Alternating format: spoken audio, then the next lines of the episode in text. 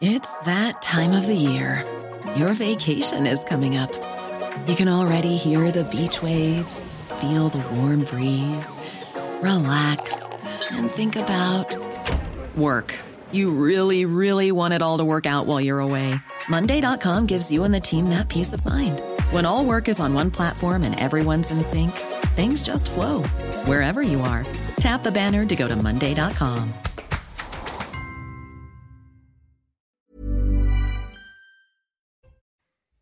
5h55, bon réveil à tous, ravi de vous accueillir dans la matinale week-end.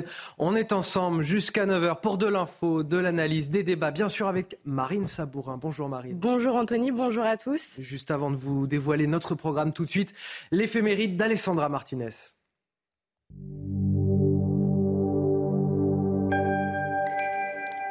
Chers amis, bonjour. Je vous emmène aujourd'hui au cœur du Moyen Âge pour découvrir la figure de Saint Renaud que nous fêtons ce 17 septembre. Renaud naît au XIe siècle en Picardie. On le connaît aussi sous le prénom de Réginald. Attiré par la vie religieuse, il devient chanoine régulier non loin de Soissons. Mais comme beaucoup à l'époque, il a surtout envie de vivre en ermite. On fait tout pour le retenir, mais rien n'y fait. Renaud quitte les chanoines et part rejoindre un ermite de grande réputation. Il s'agit de Robert d'Arbrissel, qui s'est installé dans une forêt en Anjou. Renaud persiste dans son choix de devenir ermite, malgré les nombreuses lettres qu'il reçoit pour le faire revenir en Picardie. Finalement, c'est Robert d'Arbrissel qui va quitter l'état d'ermite pour fonder l'abbaye de Fontevraud. Renaud, de son côté, va fonder un nouvel ermitage près de la Flèche. C'est là qu'il meurt, en 1103 ou 1104. Et voici le dicton du jour, inspiré par Saint Lambert, dont c'est aussi la fête. S'il pleut à la Saint Lambert, attends-toi à huit jours amers. C'est tout pour aujourd'hui. À demain, chers amis. Ciao.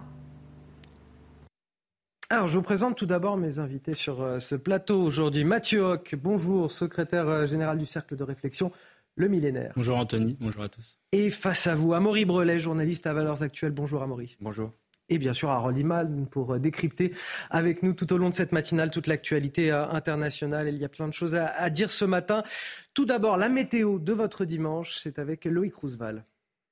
Votre programme avec Magnolia.fr. Changez votre assurance de prêt à tout moment et économisez sur Magnolia.fr, comparateur en assurance de prêt immobilier. Votre programme avec Lazerostop, votre spécialiste stop tabac proche de chez vous. Plus d'informations sur lazerostop.com.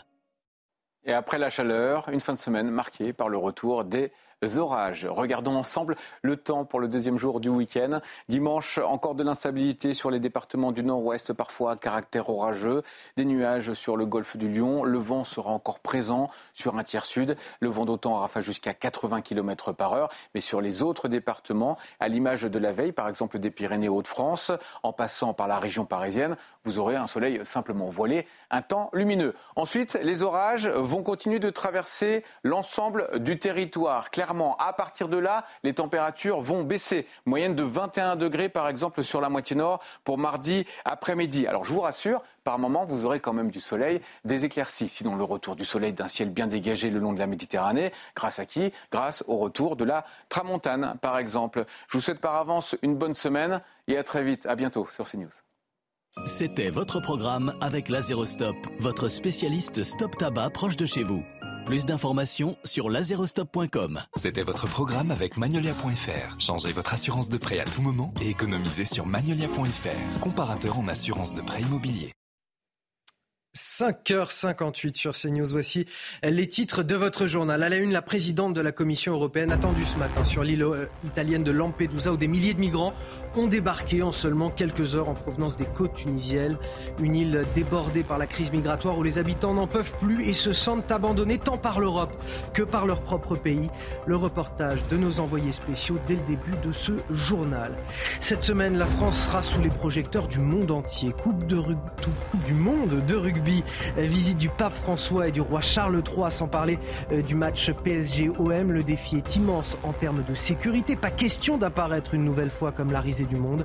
Jusqu'à 30 000 policiers et gendarmes seront mobilisés. Et puis les boulangeries de plus en plus ciblées par les casses. En effet, ce sont les rares commerces où l'on trouve encore des espèces. Ils sont souvent moins sécurisés. Les cambrioleurs s'attaquent donc aux monnayeurs automatiques qui peuvent parfois rapporter gros. Notre reportage à suivre. On commence tout d'abord avec euh, cette situation toujours très tendue sur l'île italienne de Lampedusa où près de 11 000 migrants ont débarqué en l'espace d'une semaine. La présidente de la Commission européenne, Ursula von der Leyen, euh, doit arriver sur place en fin de matinée. Elle sera accueillie euh, par la première ministre Giorgia Meloni. Les deux femmes s'exprimeront devant la presse à 11h20.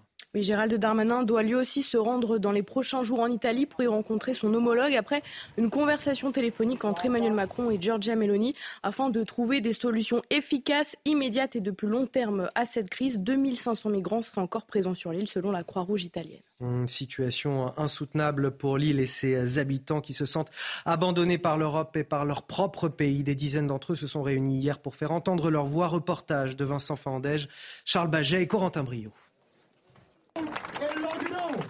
Ils étaient nombreux à se réunir pour dénoncer la situation sur leur île. Les habitants de Lampedusa déplorent la manière dont sont traités les migrants qui débarquent par milliers depuis plusieurs jours on se sent abandonné et aussi pas compris par l'Europe, car euh, ils disent de faire des choses, mais on est là et on est abandonné. Donc, euh, ce que ce qu'on sent dans l'air, c'est que Lampedusa doit devenir une prison, mais ce n'est pas ça. Ce n'est pas ça. Lampedusa, c'est une île qui vit de pêche, de mer et de tourisme. Donc euh, euh, avoir des immigrants comme ça, ça ne marche pas pour le, tourisme et ça ne marche pas pour les habitants. Les habitants sont également en colère. Ils se sentent abandonnés par leur pays, mais surtout par l'Europe. Nous ne sommes pas d'accord et nous sommes là pour manifester contre l'Italie et contre l'Europe. Ils ne nous donnent pas de solution à cette situation. Ce problème risque d'impacter le futur des habitants, de briser nos rêves et notre tourisme. Entre lundi et mercredi dernier, environ 8500 personnes ont débarqué sur l'île de Lampedusa. Au total, c'est plus de 127 000 migrants qui sont arrivés sur les côtes italiennes depuis le début de l'année. Alors Amaury Brelet, vous comprenez le, le ras-le-bol exprimé là par ces habitants qui se sentent littéralement abandonnés et par leur gouvernement d'une part, mais surtout par l'Europe. Oui, surtout par l'Europe parce que on évoque là ces, 11 000 migrants arrivés à Lampedusa depuis une semaine. On est à plus de 125 000 en effet depuis, euh, depuis le début de l'année, euh, soit le double déjà de, ce, qui est arrivé euh, l'année précédente sur la même période et plusieurs millions en réalité depuis 20 ou 30 ans. Et autant, au cours de ces années, autant de laxisme, autant d'incurie et autant d'inaction de l'Union européenne qui ne parvient pas à mener une politique globale, coordonnée, pour défendre ses frontières. Et on comprend évidemment euh, le désarroi et la colère de, ces, habitants de Lampedusa, euh, dont la vie est totalement euh, bouleversée par l'arrivée de ces migrants. Oui, Mathieu Hoc, c'est vrai qu'on parle souvent du, drame humanitaire hein, pour les personnes qui arrivent, on peut, le comprendre, mais on, évoque aussi un peu moins le, point de vue de ces gens qui habitent l'île de Lampedusa et qui doivent subir l'arrivée massive de, migrants quasi quotidienne.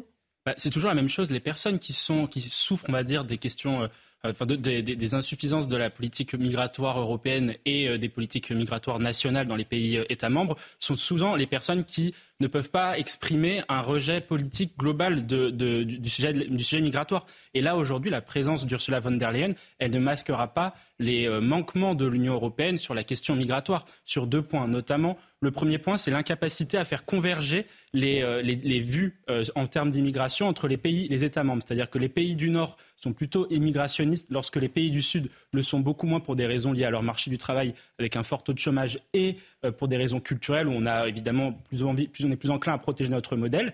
Et le deuxième élément, c'est que l'organisation des moyens aujourd'hui est inefficace puisque euh, l'Europe en fait s'est construite sur l'idée qu'on allait laisser les pays euh, qui sont donc les pays où on a les premières arrivées, donc la Grèce, l'Italie, l'Espagne, qui sont les pays qui ont des budgets sécuritaires qui sont les plus faibles pour pouvoir gérer les frontières. Or, ça n'a pas de sens. Il faut absolument que les pays du Nord puissent aider les pays, euh, du Sud à gérer les frontières. Or, le budget de l'Union européenne sur la question migratoire, c'est 2% de son budget. C'est 3 milliards d'euros seulement. C'est l'équivalent du budget de la culture française. Est-ce qu'avec un tel budget aussi faible, on peut laisser les pays du Sud en proie face à, aux vagues migratoires. Aujourd'hui, on, ne gère pas véritablement les, les, frontières comme il se devrait. On gère plutôt la répartition euh, des migrants au sein d'un mécanisme européen de solidarité qui fonctionne peu ou prou. Et Bon, plus ou moins, et surtout moins, j'ai envie de dire.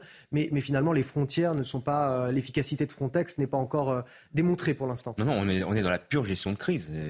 toutes les semaines, moi j'en parle avec des policiers, toutes les semaines, il y a des centaines et des milliers de migrants qui passent la frontière française, notamment la frontière franco-italienne, hmm. en toute impunité. Et rien ne se passe, rien ne se fait un, petit décryptage avec Harold Iman sur ce plateau. Je le disais tout à l'heure, euh, on attend euh, Ursula von der Leyen, la présidente de la Commission européenne, euh, à Lampedusa, en compagnie de la première ministre italienne Giorgia Meloni. C'est d'ailleurs elle qui l'a invitée à, se rendre sur place pour constater la, situation.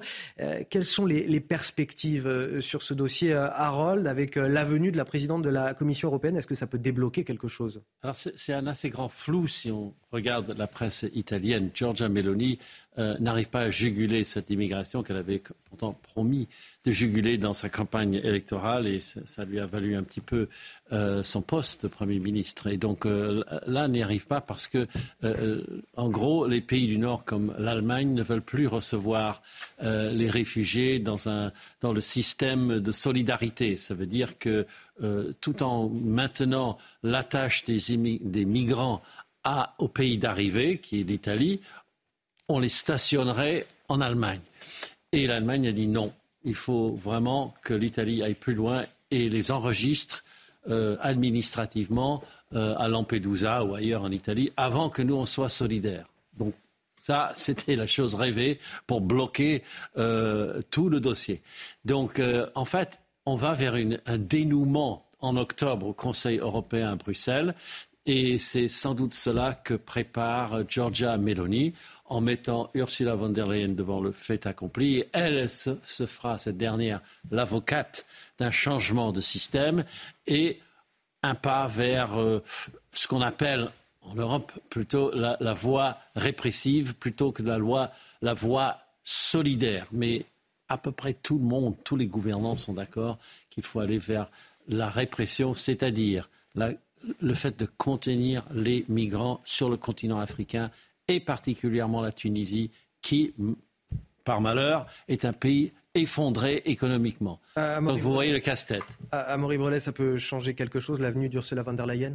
Moi, c'est beaucoup de, beaucoup de, bruit médiatique, euh, parce que malheureusement, Mme von der Leyen est aussi l'architecte de l'impuissance de l'Union européenne.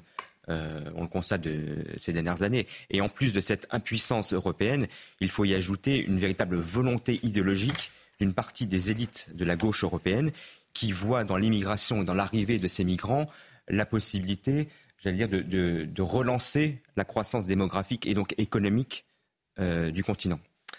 Dans le reste de l'actualité, Elisabeth Borne et Gabriel Attal critiquent vivement la réaction du rectorat de, Versailles euh, dans une lettre que ce dernier a adressée à, la famille d'un lycéen de 15 ans qui s'est euh, suicidé il y a quelques jours, victime lui-même de harcèlement scolaire. Oui, la Première ministre et le ministre de l'Éducation ont qualifié de ces lettres de honteuses, choquantes et parlent d'une défaillance. Gabriel Attal a annoncé un audit auprès des rectorats sur les cas de harcèlement scolaire signalés. Justement, à la une du JDD ce matin, harcèlement scolaire, combien de cas faudra-t-il encore euh, le journal. Voici les mots de la maman de Nicolas. J'ai été effarée par l'accueil du proviseur. J'avais l'impression de vivre un cauchemar au point de nous invectiver. Il ne, se connaissait pas du tout le dossier. Quelques jours plus tard, je reçois la lettre du rectorat. Quand je l'ai lue, j'étais dans une colère noire. Nous étions outrés. Nous passions désormais pour des coupables. C'est un sujet que nous développerons tout à l'heure euh, dans le journal de, 6h30 et, pour lequel on, on, débattra avec mes invités sur ce plateau. À la une également, c'est une semaine sous haute tension qui démarre demain pour les forces de l'ordre. Coupe du monde de rugby, visite du roi Charles III ou encore celle du pape François à Marseille. Le ministère de l'Intérieur va déployer un dispositif de sécurité sans précédent, jusqu'à 30 000 policiers et gendarmes mobilisés. Oui, un effort euh, considérable pour les forces de l'ordre puisque tous les congés et les jours de formation des effectifs ont été euh, annulés pour l'occasion. Hier, Gérald Darmanin a réuni Place Beauvau les principaux responsables des services de police, de gendarmerie et de renseignement. Les détails avec Dounia Tengour.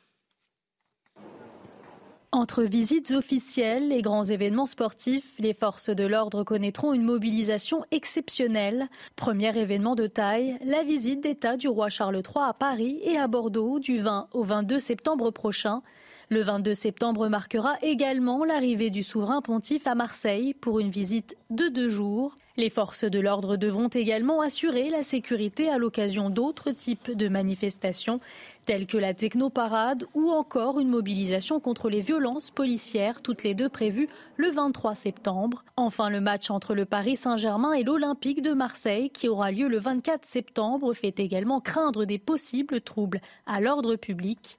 Pour faire face à ces nombreux événements, le ministère de l'Intérieur a tablé sur la mobilisation de plusieurs milliers de policiers et gendarmes Dès le mercredi 20 septembre, ce sont près de 8000 policiers et gendarmes qui seront mobilisés.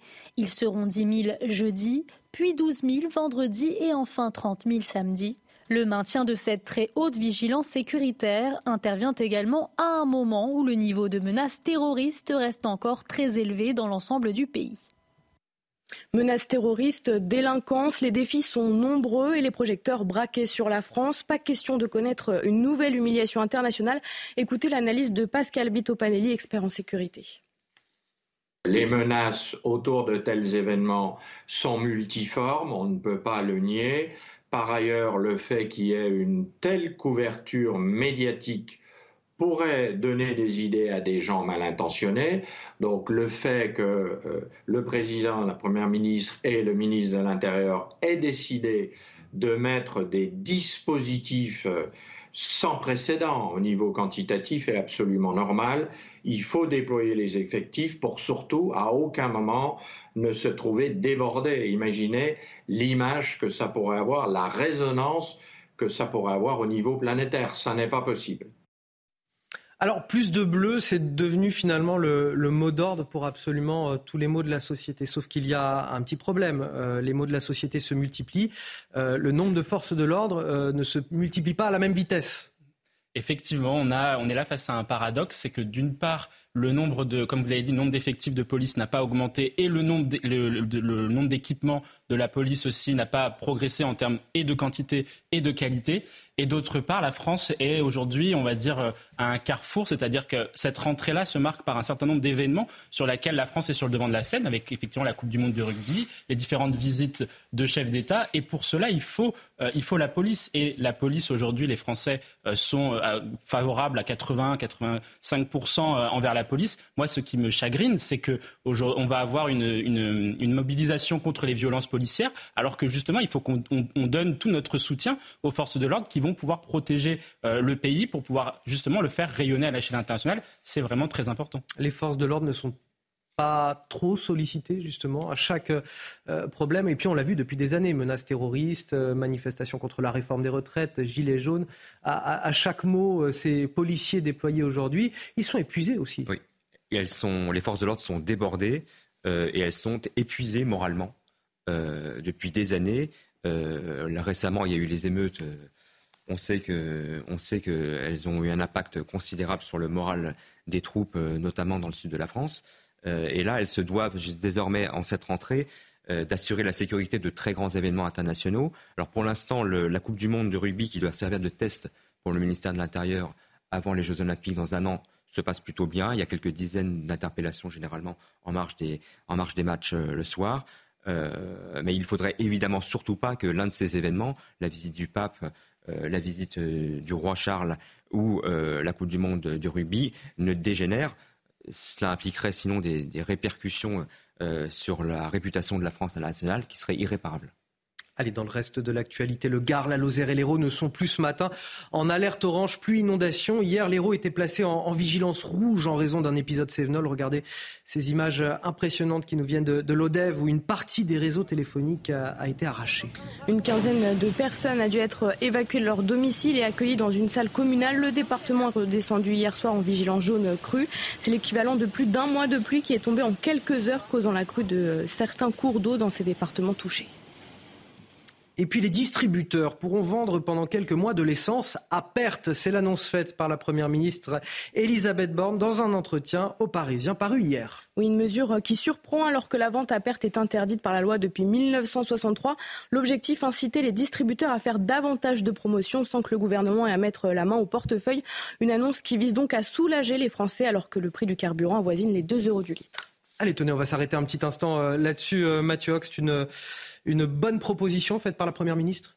Euh, moi, je pense pas. Moi, je pense pas parce qu'en fait, ça va justement contraindre les, revendeurs euh, et les grossistes de, euh, de, de, de l'essence et du carburant, alors qu'ils font face à des coûts de production et des coûts d'achat qui, sont, qui se sont envolés avec un baril aujourd'hui à plus de, de dollars. Donc là-dessus, euh, elle renvoie la responsabilité des baisses finalement euh, de, elle, de, de tarifs, elle fait un transfert de, la, de, la, baisse des coûts sur, la, sur, les, sur les stations, alors que les stations sont des honnêtes euh, Français qui, qui travaillent et qui se lèvent tôt le matin. C'est un peu cette France du travail qui est pénalisée par cette mesure-là, alors qu'on le sait, le carburant, c'est 70% de taxes et c'est plutôt via ces, ces leviers-là sur lesquels il faut agir. Notamment, moi je prends un exemple, c'est le cas du Japon. Le Japon a mis en place une clause de déclenchement, c'est-à-dire que dès lors que le coût de l'essence euh, dépasse un certain, euh, prix euh, qu'ils ont évalué, eh bien en fait, vous avez toutes les, tout, tout, le prix qui est au-dessus et n'est pas, on va dire, taxé par l'État. Et donc là-dessus, ça permettrait de supprimer un certain nombre de taxes temporairement lorsque le coût du pétrole s'est envolé. Oui, mais l'État dépense beaucoup et n'a plus beaucoup d'argent, c'est peut-être embêtant. Je vais vous faire réagir dans un instant à Maurice Brelet. Tout d'abord, à 6h15 sur CNews, le rappel de l'actualité, c'est avec vous, Marine Sabourin. Les distributeurs pourront donc vendre de l'essence à perte pendant quelques mois afin de leur permettre de faire baisser les prix davantage. Annonce faite par Elisabeth Borne chez nos confrères du Parisien. La Première ministre affirme qu'avec cette mesure inédite, nous aurons des résultats tangibles pour les Français sans subventionner le carburant, après avoir rappelé que la vente à perte était interdite depuis 1963. Deux jours après la découverte du corps d'un enfant de 7 ans dans la salle de bain d'un appartement de Perpignan en partie congelé, une information judiciaire a été ouverte pour meurtre sur mineur de moins de 15 ans tentative de meurtre ou encore recel de cadavres et séquestration contre le père de l'enfant, ainsi que tentative de meurtre envers ses deux filles âgées de 3 et 4 ans. Le père âgé de 28 ans avait la garde de ses trois enfants car la mère présente une déficience mentale. L'autopsie de l'enfant aura lieu demain. Et puis en Libye, au moins 11 000 personnes sont mortes et 10 000 restent portées disparues dans la seule ville de Derna, dans l'est de la Libye, ravagée il y a près d'une semaine par des inondations sans précédent. Les recherches sont rendues difficiles par les tonnes de boue qui ont recouvert une partie de la ville. Les autorités ont indiqué avoir entamé par ailleurs le processus compliqué d'identification et de recensement des corps. Alors on le disait, les distributeurs d'essence pourront vendre à perte pendant quelques mois, c'est l'annonce faite par Elisabeth Borne. Bonne ou mauvaise idée, Amaury Brelet? Mauvaise idée, je partage tout à fait cette, opinion. Euh, une fois de plus, l'État se décharge de ses responsabilités, au lieu évidemment de s'attaquer, euh, de baisser euh, les taxes sur les carburants, qui s'élèvent en effet à 60-70%. Euh, évidemment, c'est une ressource, dire, inépuisable pour l'État qui, manque d'argent. Euh, et en creux, ça, rappelle quand même malheureusement que, le gouvernement n'a rien fait contre, le déficit depuis qu'il est, au pouvoir et que la France n'a pas, n'a pas présenté un budget en équilibre depuis près de 50 ans. Allez, on va parler de ce phénomène qui euh, explose dans les boulangeries, les vols de monnayeurs. Les monnayeurs, ce sont euh, ces machines noires automatiques au, niveau des caisses qui nous permettent de glisser nos pièces ou nos billets plutôt que de les donner directement au boulanger. Eh bien, ce sont les nouvelles cibles désormais des malfaiteurs. Oui, à l'origine, ces caisses automatiques ont été déployées pour la sécurité de la caisse et celle du personnel et le butin peut s'élever à plusieurs centaines d'euros à chaque vol. Illustration dans le 16e arrondissement de Paris avec Olivier Gangloff, Aïs Chabot et Clotilde Paillet. Le récit est signé Michael Dos Santos. Un moment de bonheur gâché par des voleurs. Le soir de son accouchement, Marie apprend que sa boulangerie vient d'être cambriolée. Principale cible, son distributeur automatique de monnaie. Le soir même, on nous a appelé pour nous dire qu'on nous avait euh, dérobé nos caisses euh, automatiques. Euh, une personne était rentrée dans la boulangerie pendant une heure et a essayé de casser du coup nos, nos machines au ciseau, au cutter, voilà quoi. Ils ont essayé de tout débrancher. Des pertes financières qui vont au-delà de la monnaie dérobée. L'établissement a également subi d'importants dégâts matériels. Il a fait un dégât de 36 000 euros avec la réparation des caisses. Des appareils très coûteux, mais surtout difficiles à sécuriser. C'est très compliqué de pouvoir mettre des de, mettre, de tout à fait renforcer ça comme un coffre-fort, puisque c'est un outil à la base, c'est une caisse, c'est pas un coffre-fort. Donc euh, voilà, ce qu'il faut, c'est retirer des fonds dedans régulièrement. Selon un rapport du Cirasco, service spécialisé dans la criminalité organisée, les vols de monnayeurs sont de plus en plus fréquents. 12 boulangeries ont été cambriolées en Ile-de-France entre juin et juillet. La région Grand Est a connu une augmentation de 35% des vols lors du premier semestre. Allez, un mot sur cette polémique depuis hier, ces propos sexistes euh, à l'égard de Marion Maréchal, tête de liste du parti Reconquête euh, d'Éric Zemmour pour les prochaines élections européennes. Marion Maréchal qui s'est rendue euh, sur l'île italienne de Lampedusa où, on l'a vu, plusieurs milliers de, migrants ont débarqué cette semaine. Elle a pris la parole dans les médias pour évoquer la situation sur place et, et un politologue euh, sur une autre chaîne euh, a, tenu des mots euh, sexistes, Marine. Oui, François Gemène, membre du GIEC, qui a décidé de l'attaquer non pas sur le fond, mais de façon sexiste, en affirmant l'exaspération des populations va faire monter les populismes, les nationalismes, les extrémismes. Et Marion Maréchal a très bien compris ça, puisqu'elle a sauté dans le premier avion pour, faire, pour aller faire sa pin-up sur l'île de Lampedusa. Alors, je vais vous faire réagir à ça, évidemment, sur ce plateau, mais aussi à, Sandrine Rousseau, présente à la Fête de l'Humanité ce, week-end, qui se définit habituellement comme euh, féministe, et, qui a refusé de réagir à ces propos au micro de notre journaliste Sacha Robin, la députée NUPES, qui a préféré euh, attaquer une nouvelle fois ces news. Écoutez. Madame Rousseau, j'ai juste une question sur Lampedusa. Il y a Marion Maréchal qui s'est fait traiter de par un membre du GIEC. Je voulais juste savoir si euh, vous la souteniez en tant que féministe. Voilà, on l'a traité de pin-up. Je ne parle pas de ça. C'est quel média? C'est CNews. CNews euh, CNews, arrêtez d'être d'extrême droite, on vous répondra cette euh, attaque absurde contre CNews parce que ça n'a pas grand intérêt, mais euh, ce qui nous intéresse plus dans ce cas-là, c'est les attaques sexistes à, l'encontre de Marion Maréchal et, l'absence absolue de réaction euh, d'un certain nombre de féministes qui se revendiquent en tout cas féministes comme Sandrine Rousseau qui sont incapables de réagir à de tels propos. Mathieu Hoc. Bah, effectivement, là, là, on est face à quelque chose qui est, on va dire, une, une, indifférence vis-à-vis d'attaques sexistes euh, qu'a subi Marion Maréchal Le Pen. On est là face à justement un climat politique euh, dans une partie de la gauche qui euh, justement fait de l'indignation à géométrie variable, c'est-à-dire que sur les questions du féminisme, de la lutte antiraciste, des discriminations LGBT, les, élus de, les élus de la NUPES et notamment Sandrine Rousseau en particulier vont, vont s'indigner de, manière variable, c'est-à-dire que lorsque c'est une personne qui ne correspond pas à leur, à leur socle idéologique, ils vont se dire que de toute façon, soit ils ne commenteront pas, ce qui est le cas, soit ils vont décrédibiliser euh, la cause, euh, notamment en, raison de, des idées politiques de, ces personnes-là. Or, ce sont des, luttes et euh, des, mobilisations sur enjeu qui sont beaucoup plus importantes que de simples vulgaires problèmes politiques. Amaury Brelet, chez certaines féministes, c'est deux poids, deux mesures? Oui, c'est la démonstration de toute de l'hypocrisie de cette gauche féministe bien parfaitement incarnée par Madame euh, Rousseau, qui avait quand même déclaré à propos du voile qu'il s'agissait d'un embellissement et qui euh, aujourd'hui est incapable de condamner euh, les attaques de M. Gémen, expert du GIEC, expert en tout d'ailleurs et en rien, contre Marion Maréchal, qui tout à fait logiquement et de façon tout à fait cohérente, s'est rendue sur place, sur le terrain, pour constater euh, la situation, puisqu'elle est, euh, elle a été, c'est une ancienne députée, faut-il le rappeler. Elle est candidate tête de liste aux européennes, et évidemment que l'immigration sera un sujet clé euh, de la campagne à venir. Face à la brutalité de la politique, peut-être un, petit peu de douceur ce matin pour finir ce journal. On vous amène avec Marine à, Washington. Si vous êtes d'un naturel stressé, l'une des bibliothèques de la ville propose des séances de lecture en compagnie de chiens thérapeutiques. Oui, cette initiative a été euh, développée par une association new-yorkaise avec pour objectif de détendre les enfants, notamment parfois timides à l'école. L'exercice consiste à écouter une histoire et en lire une en compagnie des animaux à quatre pattes. Et ça, j'ai envie de rajouter que si vous ne savez pas, ça marche très très bien, hein, les, animaux contre le, stress. Si vous ne savez pas poser en photo euh, tout seul, euh, prendre un sourire assez naturel ou être à l'aise devant un objectif, faites-le avec un animal et ça vous détend énormément. Ça vous apprend à sourire devant une, une caméra ou un objectif photo. Bon voilà, c'était mon astuce du matin.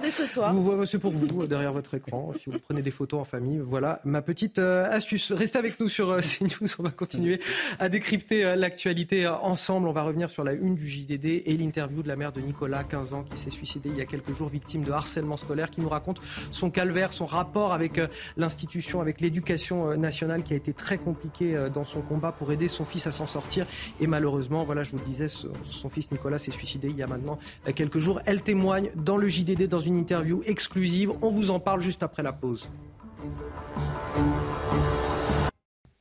De retour sur le plateau de la matinale week-end, quasiment 6h30 avec Marine Sabourin, avec Amaury Brelet, avec Mathieu Hoc pour décrypter toute l'actualité. Voici les titres de votre journal. À la une, nous étions victimes, dit-elle, nous sommes devenus coupables. C'est à la une du JDD ce matin le témoignage de la mère de Nicolas, 15 ans, qui a mis fin à ses jours le 5 septembre dernier. Elle réagit à cette lettre ignoble du rectorat reçue alors qu'elle attendait des réponses pour son enfant harcelé. Elle nous décrit l'inaction et la froideur de l'institution à l'égard de sa famille. On en parle avec Sandra Tchombo dès le début de ce journal. À Orvaux, près de Nantes, des campements de Rome s'installent régulièrement depuis six ans. Le week-end dernier, c'était plusieurs dizaines de caravanes qui s'étaient imposées sur le site sportif de la commune. Les habitants expriment leur ras-le-bol. Nous nous sommes rendus sur place. Puis le pape sera à Marseille le week-end prochain. Une visite dans le cadre des rencontres méditerranéennes. Le souverain pontife donnera une messe au stade Vélodrome à laquelle assistera Emmanuel Macron. Face à l'affluence attendue, c'est un dispositif de sécurité exceptionnel qui sera mis en place. On voit tout cela dans quelques instants. Mais tout d'abord, à la une du JDD ce matin, le témoignage de la mère de Nicolas, 15 ans, cet adolescent qui s'est suicidé à Poissy il y a un petit peu plus d'une dizaine de jours après des mois et des mois de harcèlement scolaire. Hier, la presse révélait cette lettre accusatoire et odieuse du rectorat aux parents du garçon, une lettre qui a fait réagir jusqu'au ministre Gabriel Attal. La mère de Nicolas, Béatrice, réagit ce matin et on en parle avec vous, Sandra Tchombo. Sandra, nous étions victimes, dit-elle, nous sommes désormais devenus coupables c'est le sentiment que les parents de Nicolas ont eu au fil de ces dernières semaines, celui d'être fautif. Dans les colonnes du JDD, cette maman commence naturellement par parler de son fils qu'elle décrit comme un enfant doux, gentil, aimé de tout le monde. Elle explique que le harcèlement scolaire lui tenait à cœur. Il connaissait tous les cas en France ces deux dernières années. Malheureusement, il n'avait plus confiance ni en la justice ni aux adultes. Elle explique combien de cas faudra-t-il encore pour que les gens prennent conscience que le harcèlement est un mal sourd pour la jeunesse. Ce que lui disait encore son fils il y a quelques semaines? Béatrice évoque également des relations froides avec le proviseur de l'établissement où l'adolescent était scolarisé. Elle avait alerté à plusieurs reprises. Il l'a reçu en mars dernier, mais ça ne s'est pas passé comme prévu. J'avais l'impression de vivre un cauchemar au point de nous invectiver. Il ne connaissait pas du tout le dossier et nous reprochait à nous-mêmes de ne pas avoir d'arguments. Quelques jours plus tard, elle reçoit une lettre du rectorat qui déclenche une colère chez elle, mais également chez Nicolas. Elle raconte Nous étions outrés, nous passions euh, désormais pour des coupables. C'en était trop. À partir de ce moment, Nicolas n'a plus été le même. Selon elle, cette affaire aurait dû être réglée en 15 jours, comme l'avait promis le proviseur, mais aucune solution n'a été prise à l'encontre des deux harceleurs. L'inaction de l'administration a justifié le comportement de ces deux adolescents qui ont continué dans le dos des professeurs en toute impunité. Malgré tout, malgré sa colère et sa tristesse, cette maman salue la réactivité de la classe politique dont le député Carl Olive, ancien maire de Poissy, ville où habitait l'adolescent de 15 ans. Il s'est déplacé à leur domicile le jour du drame. Le lendemain, elle a rencontré Brigitte Macron et Gabriel Attal, ministre de l'Éducation nationale. Un entretien de deux heures. Madame Macron m'a écouté. J'ai senti beaucoup de compassion de sa part. Elle m'a prise dans ses bras. Elle m'a surtout répété de ne pas euh, culpabiliser. Cette maman évoque également l'attitude exemplaire, dit-elle, de Gabriel Attal. Il était d'ailleurs présent aux obsèques du jeune homme. Ces mots ont été sans détour. Nous n'avons pas été à la hauteur. Il y a eu des manquements. Voilà ce que nous aurions simplement aimé entendre le premier jour. Enfin, quand le journaliste lui demande ce qu'elle attend aujourd'hui des autorités, elle déclare simplement qu'elles fassent leur travail d'investigation, qu'elles déterminent les responsabilités de chacun et les sanctionnent à la mesure de leurs manquements. On était victime, on est devenu coupable. Elle souligne également l'importance d'accompagner les parents pour qu'ils ne soient pas livrés à eux-mêmes dans ce genre de situation. Merci beaucoup Sandra. Et les parents de l'adolescent qui avaient justement adressé donc un courrier au rectorat de Versailles, leur réponse est à peine croyable. Le rectorat évoquait euh, un supposé harcèlement, allant même jusqu'à mentionner des articles du code pénal pour dénonciation calomnieuse. Les propos que vous avez tenus et le comportement que vous avez eu envers des personnels de l'éducation nationale sont inacceptables. Je les réprouve de la façon la plus vive. Euh, de son côté, le ministre de l'Éducation nationale, Gabriel Attal, avait rencontré euh, les parents de Nicolas dès le lendemain du drame. Et justement, il a réagi au, courrier adressé par euh, le rectorat aux parents de l'adolescent. Écoutez. Ce courrier est une honte. Une honte. Vous le savez, j'ai déclenché dès le lendemain du drame une enquête administrative en plus de l'enquête judiciaire. Cette enquête a démarré, les inspecteurs ont démarré leurs travaux ils me remettront leurs conclusions sous 15 jours. Je le dis, cette enquête qui permettra d'établir la manière dont les faits se sont déroulés et les différentes responsabilités. J'en prendrai connaissance avec une attention absolue et surtout j'en tirerai toutes les conclusions, y compris en matière de sanctions. Et nous sommes en direct avec euh, Laurent Zamekowski. Bonjour, vous êtes euh, porte-parole de la PEP, Fédération de, parents d'élèves. Merci d'être avec nous ce matin pour euh, nous donner votre sentiment. Justement, quel est le sentiment qui vous, a traversé à la lecture de cette lettre? Je crois que les termes utilisés par le ministre sont les bons. ce courrier est honteux. C'est un courrier qui est froid, qui est complètement décalé, hors sol, qui relègue au second plan euh, l'essentiel, c'est-à-dire les, actes de harcèlement subis par euh, ce jeune garçon, et pour se concentrer euh, sur des questions, je dirais, de, on va accabler les parents, leur quasiment leur faire la leçon, les, les accuser, et, et, et, de mettre et de retourner complètement la situation, alors que les parents vivent un drame absolu. Alors, Laurent Zamekowski, vous êtes la voix quelque part des, parents d'élèves. Aujourd'hui, vous diriez que cette inaction qui est dénoncée par euh, la mère de Nicolas, cette froideur, ce ton accusatoire, euh, c'est quelque chose de systémique au sein de l'institution ou pas? On ne peut pas dire que ce soit de manière systémique, mais il y a réellement un problème de mentalité en France, de manière globale et pas uniquement à l'éducation nationale. Il y a également euh, une administration qui, qui est froide, une administration qui euh, s'autoprotège, une administration qui fonctionne de manière euh, décalée euh, et qui s'intercale réellement entre les personnes du quotidien, notamment dans ce cas-là les parents, et les décisionnaires. Entre les deux, cette, administration est totalement sourde, aveugle, et fonctionne comme une espèce de rouleau compresseur sur lesquels les parents bah, sont complètement démunis. Euh, très souvent, les parents viennent nous voir parce qu'ils sont complètement perdus, ils n'ont aucun retour sur les questions de harcèlement, sur des questions d'inclusion, sur des questions tout simplement d'affectation de leurs enfants. Euh, voilà, ils, ne savent plus euh, à qui s'adresser, ils sont complètement tétanisés par rapport à cette mécanique froide et implacable. Merci à vous, Laurent Zamekowski, porte-parole de, la PEP, Fédération de parents d'élèves, d'avoir accepté de répondre à, nos questions ce matin. Je vais faire un tour de table désormais avec euh, mes invités. Euh, dans les propos du ministre euh, qu'on a entendu hier, et, puis plus récemment, il y a une dynamique qui semble être engagée dans la lutte contre le harcèlement. Et puis il y a cette première mesure aussi qui change un peu la donne, c'est l'éloignement des harceleurs qui est désormais acté. Euh, est-ce que vous avez le sentiment qu'on va avancer sur la question par rapport aux, prédécesseurs de Gabriel Attal et, tous ses autres prédécesseurs hein? Je ne pense pas simplement au dernier ministre de l'Éducation nationale ça va dans le bon sens, mais je pense qu'il faut aller encore plus loin et il faut véritablement que le, ministre de l'Éducation nationale se, porte, l'objectif de débarrasser l'école du fléau euh, du harcèlement scolaire. Euh, il y a 10% des élèves hein, qui, sont, euh, qui sont harcelés, c'est un chiffre qu'on entend, entend beaucoup. Et ce qui est vraiment très poignant dans le, dans le témoignage aujourd'hui dans le JDD, c'est qu'il y a, a d'abord une inversion des valeurs, c'est-à-dire que l'administration n'est pas du côté des victimes. Et ça, c'est très, très, très dur à encaisser pour les, les, les, les parents d'élèves et puis pour les, pour les enfants aussi, qui sont face à une administration qui sont complètement dépossédés de leur liberté. Le deuxième élément, c'est la question de la réactivité de la réponse, c'est-à-dire que l'État n'arrive pas à gérer euh, la, question du harcèlement dès le premier fait de signalement. Et euh, moi, je rappelle un chiffre, c'est qu'il y a 56% euh, des élèves harceleurs qui ne sont jamais punis par l'éducation nationale. Donc dès qu'il y a un premier fait de harcèlement, il faut absolument que l'appareil d'État puisse pouvoir justement répondre à cette question-là. Donc est-ce que la mesure qu'a proposée Gabriel Attal est la bonne?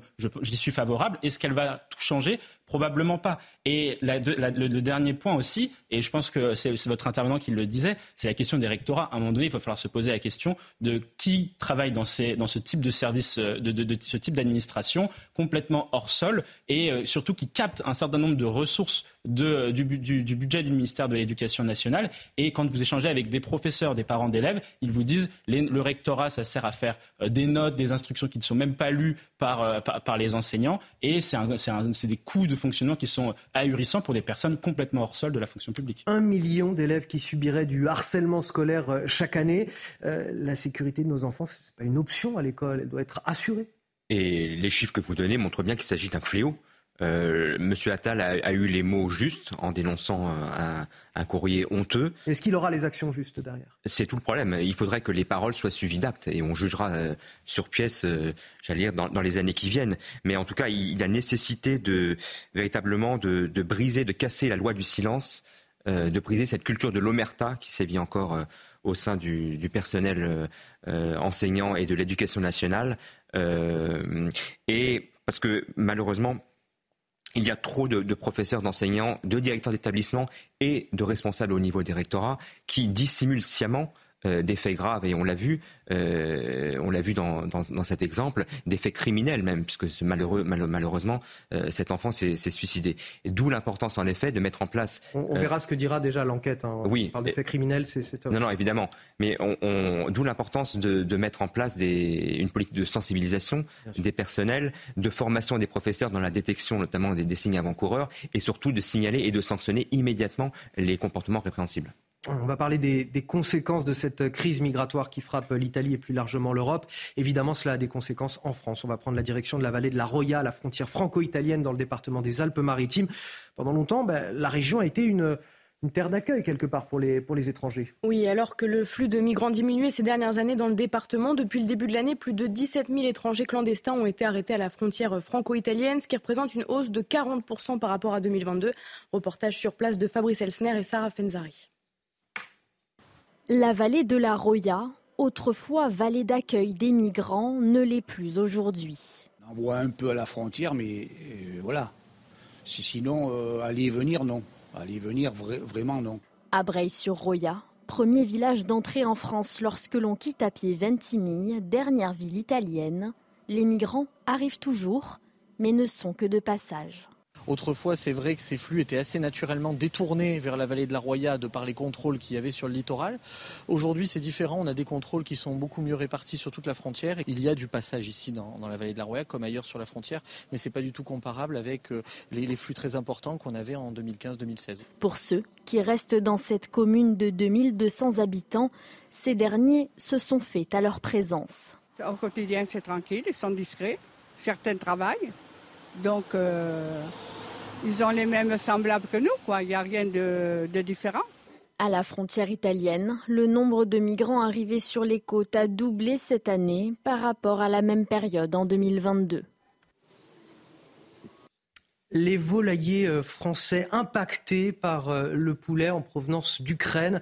Pour aider le pays en guerre, en fait, l'Union européenne a autorisé l'importation de, volailles d'Ukraine sans frais de douane ni limite de quantité. Résultat, plus 75% de poulets ukrainiens en France sur les six derniers mois. Et ces importations secouent toute une filière française déjà fragile. Michael Chaillot est allé à la rencontre des éleveurs en Loire-Atlantique. Les poulets français ne sont plus les maîtres à la maison et les producteurs de l'Hexagone ont le moral dans les chaussettes. Les 14 000 éleveurs de France montent au créneau et demandent des explications. Euh, la moitié des poulets consommés en France est importé, donc c'est quand même énorme. Euh, donc forcément, on fait un lien avec ça. S'il y avait moins d'importations, il y aurait forcément plus à produire chez nous. Entre un président qui dit qu'il faut produire plus, mais en même temps, on, nous met des bâtons dans les roues en important un peu plus, c'est vrai qu'on a un peu de mal à s'y retrouver quelquefois. Au salon de l'élevage à Rennes, c'est la question centrale sur le stand de la filière avicole qui reçoit le ministre de l'Agriculture. Un pays est visé, l'Ukraine, à qui l'Europe a ouvert massivement ses frontières pour aider le pays en guerre. Et là, on est entre 20 et 30 000 tonnes tous les mois. Donc on a entre doublé et triplé les volumes mensuels. Quoi. Donc euh, vraiment, oui, on, nous, on, peut le dire, il y, a un déferlement quand même de, de, volailles ukrainiennes. Et donc, ça nous met dans une concurrence déloyale qui n'est pas acceptable. Quoi. Le ministre, sur un fil, renvoie à la diplomatie. Il faut qu'on soit à la fois solidaire de nos producteurs et solidaire des Ukrainiens. Ce qui n'est pas facile hein, comme équilibre. D'autant plus inacceptable pour les producteurs que les règles sanitaires et sociales sont beaucoup plus draconiennes en France et que la filière ukrainienne est aux mains d'une seule entreprise, MHP. Côté consommateur, difficile de repérer ce poulet ukrainien plutôt présent dans les cantines ou la restauration collective. Alors Amaury Brelet, c'est bien de vouloir aider l'Ukraine, mais il faut quand même pas se mettre une balle dans le pied. c'est totalement surréaliste. Alors évidemment, le devoir de solidarité vis-à-vis des Ukrainiens... Euh, dont le pays est en crise et l'économie à plat, évidemment. Mais si ça doit se faire au détriment de nos producteurs et de nos éleveurs, c'est particulièrement scandaleux. entendre le ministre de l'Agriculture renvoyer la balle au ministre des Affaires étrangères, c'est-à-dire que même au gouvernement, on n'est on est visiblement pas sur la même ligne, on n'est pas raccord sur, sur l'opportunité de, cette mesure. C'est totalement surréaliste. Mathieu C'est le, problème en fait qu'il y a dans le monde, pour le monde agricole français, c'est que la France traverse une crise de la production qui est euh, euh, illustré par le fait que nous n'arrivons plus à exporter nos produits parce qu'on n'est on est plus capable d'en produire suffisamment. Euh, les seuls secteurs qui exportent d'un point de vue agricole, c'est le, le, vin, la filière du vin, les produits laitiers et le blé. Toutes les autres filières, y compris la filière volaille et la filière de, la viande, est en, difficulté structurelle. Là-dessus, l'aide à l'Ukraine, c'était un, bon élément, mais il ne faut absolument pas se tirer une balle dans le pied pour pouvoir aider les Ukrainiens. Il faut d'abord penser à nos producteurs qui font face aussi à un certain nombre de contraintes, des contraintes en matière de normes de production imposées par l'Union européenne, des contraintes en matière de euh, concurrence déloyale à l'égard, euh, notamment sur la question euh, sanitaire et environnementale, à l'égard de certains pays dans l'Union européenne, comme la Roumanie, la Bulgarie, etc., mais aussi de pays tiers comme l'Inde, la Chine, etc., qui concurrencent nos, éleveurs. Et il faut absolument leur apporter tout notre soutien. Et là-dessus, la position du ministre de l'Agriculture me paraît complètement incohérente.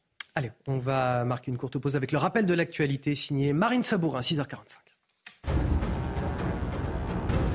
La situation est toujours très tendue sur l'île italienne de Lampedusa où près de 11 000 migrants ont débarqué en l'espace d'une semaine. La présidente de la Commission européenne, Ursula von der Leyen, arrive sur place en fin de matinée. Elle sera accueillie par la première ministre italienne Giorgia Meloni.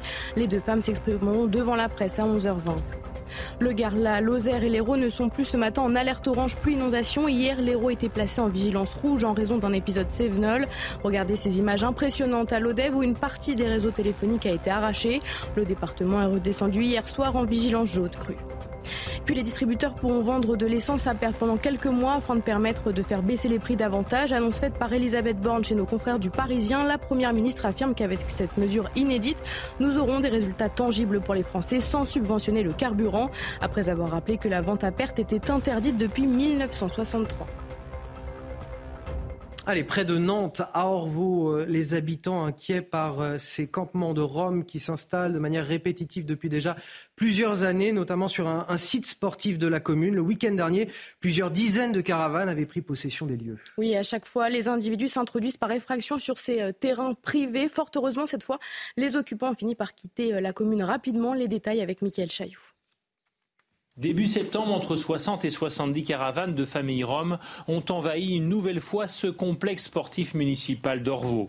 En six ans, les voisins les plus proches, regroupés en collectif, ont comptabilisé une demi-douzaine d'occupations illégales. Ils préfèrent témoigner de façon anonyme pour expliquer les nuisances subies. On avait des coupures euh, incessantes sur le réseau. Qui étaient liées à quoi? Qui étaient liées au branchement, euh, au branchement mal fait. Euh, la surchauffe du, euh, du réseau, quoi. Ce complexe sportif, la mairie d'Orvaux l'a acheté 900 000 euros l'an passé à l'usine Alcatel qui a fermé ses portes. Les habitants, contribuables, font part de leur incompréhension. Pour les Orvaltais, c'est évidemment euh, un traumatisme puisque beaucoup de familles attendent pour leurs enfants que ce gymnase soit équipé.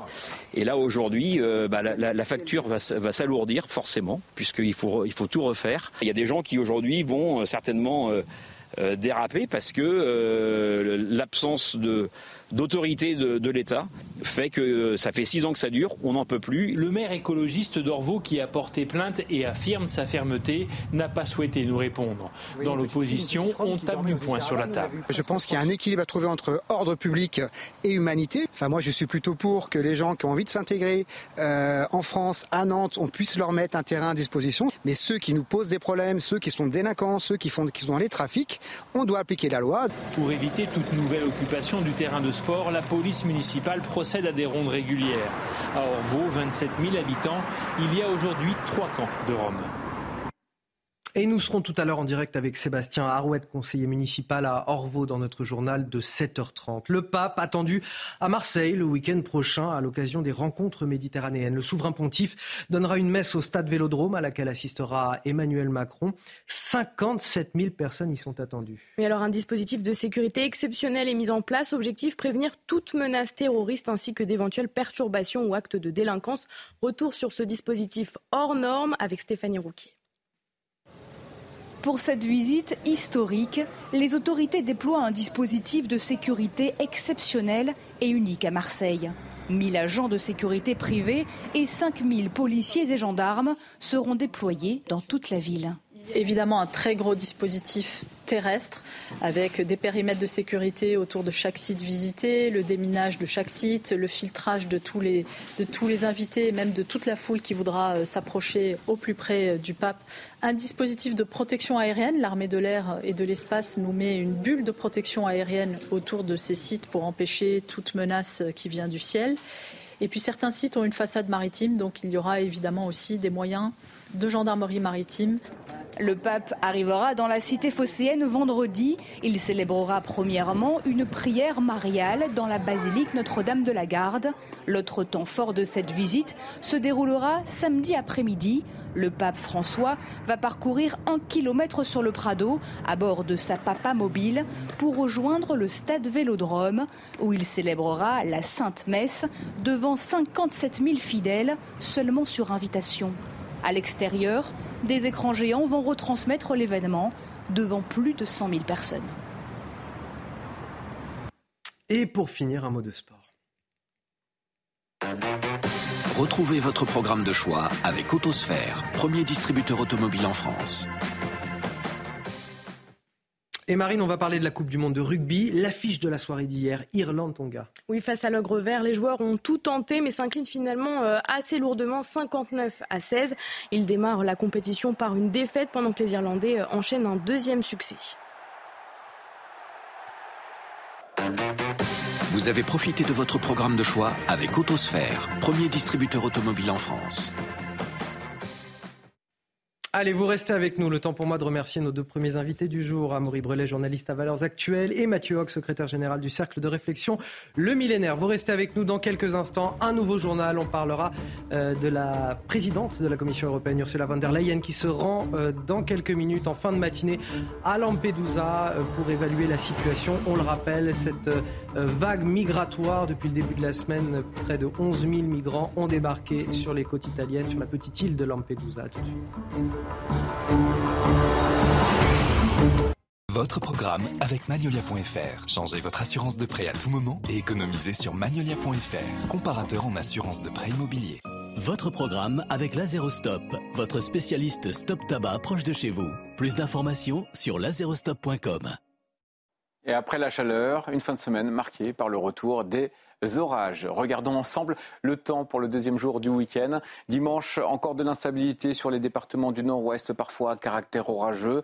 Des nuages sur le golfe du Lion. Le vent sera encore présent sur un tiers sud. Le vent d'autant rafale jusqu'à 80 km par heure. Mais sur les autres départements, à l'image de la veille, par exemple des Pyrénées-Hauts-de-France, en passant par la région parisienne, vous aurez un soleil simplement voilé, un temps lumineux. Ensuite, les orages vont continuer de traverser l'ensemble du territoire. Clairement, à partir de là, les températures vont baisser. Moyenne de 21 degrés, par exemple, sur la moitié nord pour mardi après-midi. Alors, je vous rassure, par moment, vous aurez quand même du soleil, des éclaircies. Sinon, le retour du soleil d'un ciel bien dégagé le long de la Méditerranée, grâce à qui? Grâce au retour de la tramontane, par exemple. Je vous souhaite par avance une bonne semaine et à très vite. À bientôt sur CNews. C'était votre programme avec Lazerostop, votre spécialiste stop tabac proche de chez vous. Plus d'informations sur lazerostop.com. C'était votre programme avec Magnolia.fr. Changez votre assurance de prêt à tout moment et économisez sur Magnolia.fr, comparateur en assurance de prêt immobilier. 6h59, bon réveil à tous ceux qui nous rejoignent dans la matinale week-end sur CNews. On est ravis de vous accueillir pour cette deuxième heure d'information. Je vous présente ceux qui m'accompagnent. Évidemment, Marine Sabourin pour euh, l'égiter.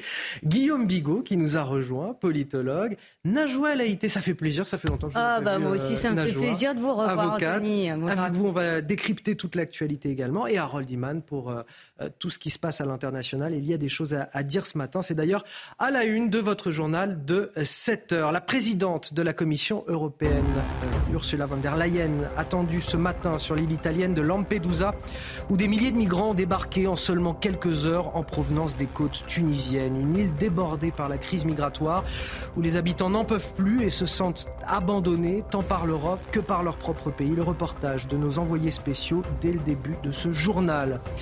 Cette semaine, la France sera sous les projecteurs du monde entier. Coupe du monde de rugby, visite du pape François et du roi Charles III. Sans parler du match PSG-OM, le défi est immense en termes de sécurité. Pas question d'apparaître une nouvelle fois comme la risée du monde. Jusqu'à 30 000 policiers et gendarmes seront mobilisés. Et puis les boulangeries de plus en plus ciblées par les casses. En effet, ce sont les rares commerces où l'on trouve encore des espèces. Ils sont souvent moins sécurisés. Les cambrioleurs s'attaquent aux monnayeurs automatiques qui peuvent parfois rapporter gros. Notre reportage à suivre. Commence tout d'abord avec cette situation toujours très tendue sur l'île italienne de Lampedusa où près de 11 000 migrants ont débarqué en l'espace d'une semaine. La présidente de la Commission européenne, Ursula von der Leyen, doit arriver sur place en fin de matinée. Elle sera accueillie par la première ministre Giorgia Meloni. Les deux femmes s'exprimeront devant la presse à 11h20. Oui, Gérald Darmanin doit lui aussi se rendre dans les prochains jours en Italie pour y rencontrer son homologue après une conversation téléphonique entre Emmanuel Macron et Giorgia Meloni afin de trouver des solutions efficaces, immédiates et de plus long terme à cette crise. 2500 migrants seraient encore présents sur l'île selon la Croix-Rouge italienne. Une situation insoutenable pour les habitants de cette île située à seulement 140 km des côtes tunisiennes. Des dizaines d'entre eux se sont réunis hier pour faire entendre leur voix. Le reportage signé Vincent Fernandez, Charles Baget et Corentin Brio. Ils étaient nombreux à se réunir pour dénoncer la situation sur leur île. Les habitants de Lampedusa déplorent la manière dont sont traités les migrants qui débarquent par milliers depuis plusieurs jours. On se sent abandonné et aussi pas compris par l'Europe, car euh, ils disent de faire des choses, mais on est là et on est abandonné. Donc, euh, ce que ce qu'on sent dans l'air, c'est que Lampedusa doit devenir une prison, mais. Ce n'est pas ça. Lampedusa, c'est une île qui vit de pêche, de mer et de tourisme.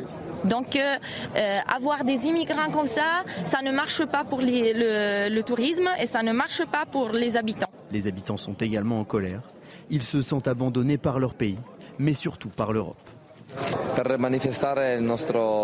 Nous ne sommes pas d'accord et nous sommes là pour manifester contre l'Italie et contre l'Europe. Ils ne nous donnent pas de solution à cette situation. Ce problème risque d'impacter le futur des habitants, de briser nos rêves et notre tourisme. Entre lundi et mercredi dernier, environ 8500 personnes ont débarqué sur l'île de Lampedusa. Au total, c'est plus de 127 000 migrants qui sont arrivés sur les côtes italiennes depuis le début de l'année.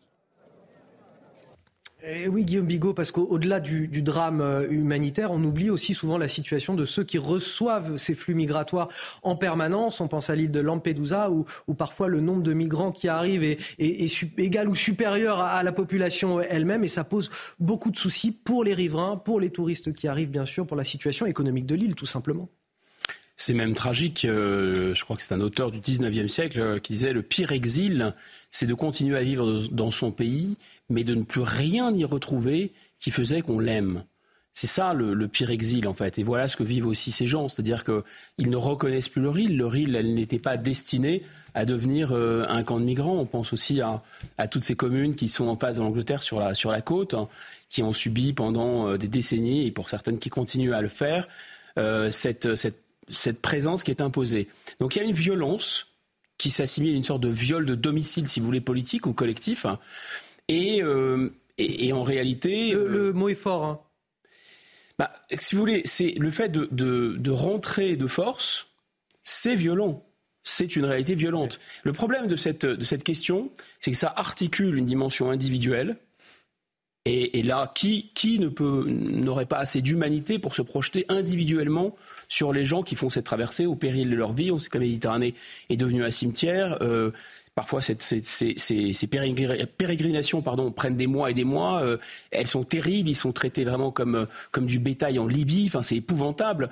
Donc, on, on, peut se mettre à la place de ces gens. On doit se mettre à la place de ces gens individuellement. Mais le problème, c'est que la politique, ce n'est pas ni le domaine de l'émotion, ni le domaine de l'individu. Ce qui rend la politique impossible et impensable et inactive et impuissante, c'est que la politique n'est plus pensée qu'en ces deux catégories qui sont par définition, je le répète, antipolitiques, c'est-à-dire l'émotion et l'individu.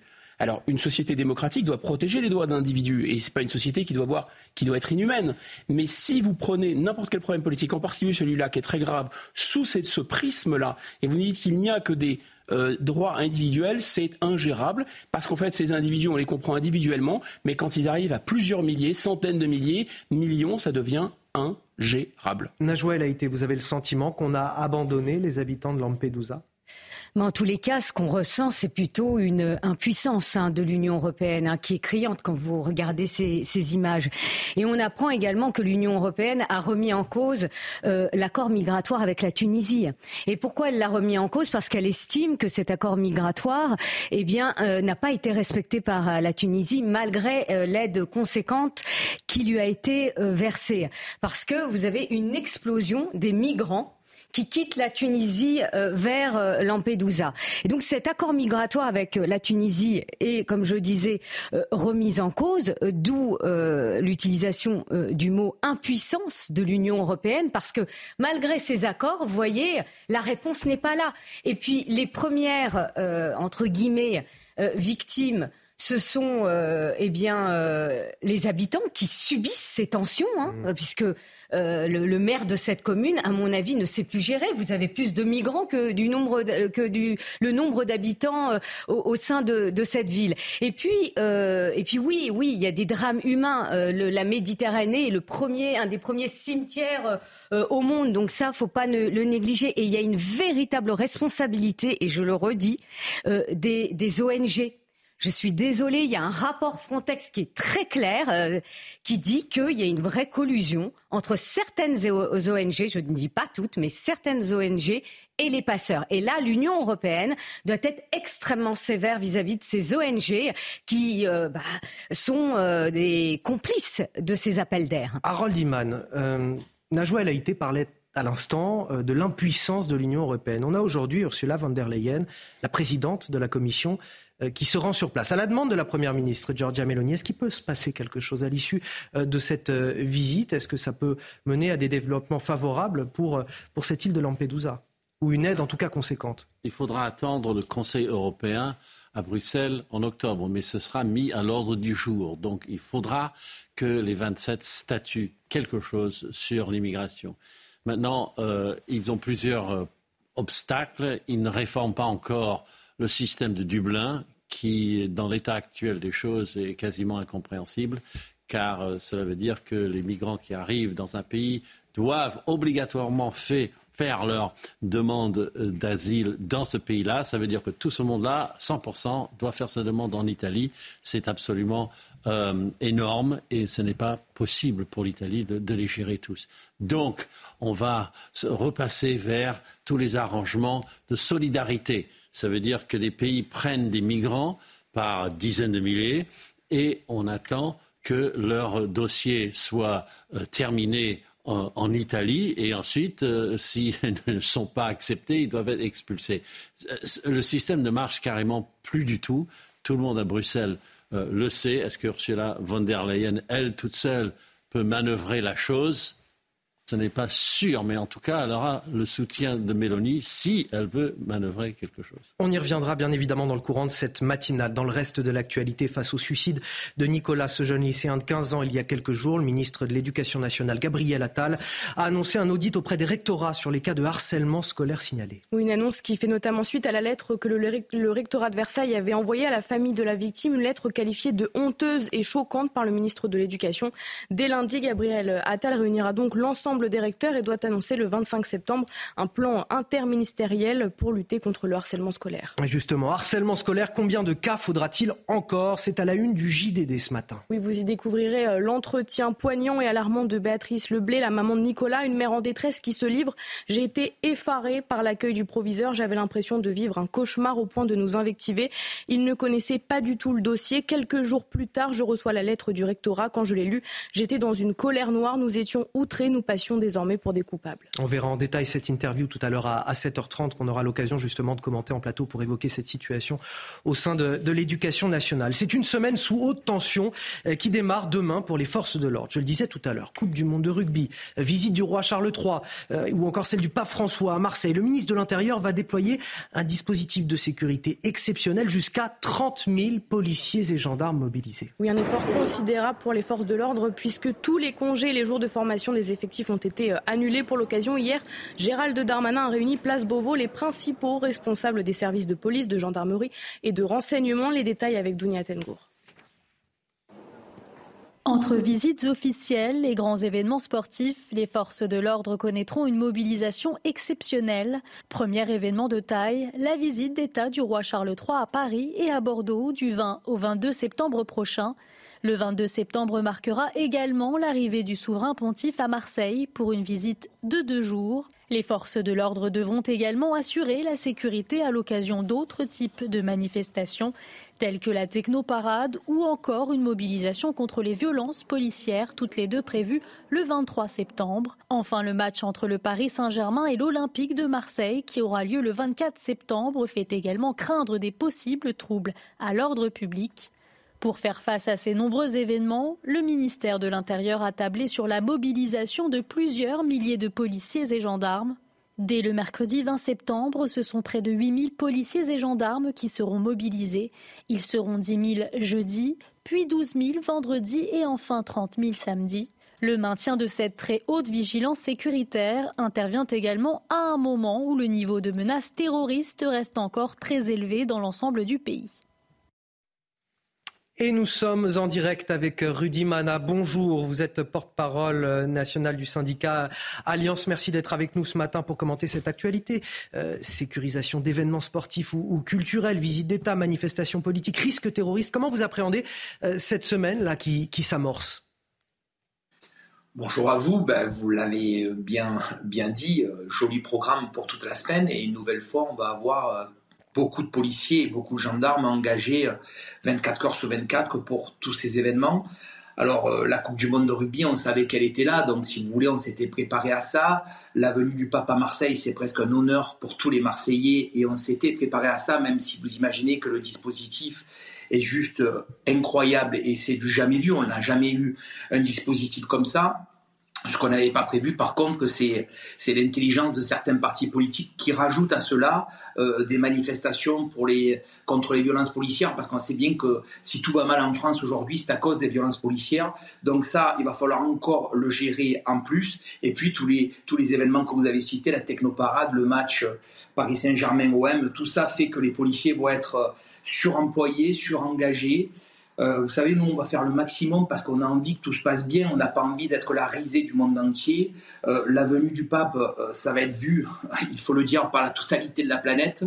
Donc il est évident que c'est un événement extrêmement important pour tous les policiers marseillais, tous les policiers aussi qui vont venir renforcer les effectifs marseillais. Mais la venue du roi Charles à Bordeaux devra être aussi extrêmement bien appréhendé de manière à ce que la France sorte grandie euh, de, ces venues-là et que, et que nous puissions montrer au monde entier, parce que ça n'a pas été le cas, il faut le dire, ces, ces dernières semaines, que la France est aussi un pays qui sait recevoir.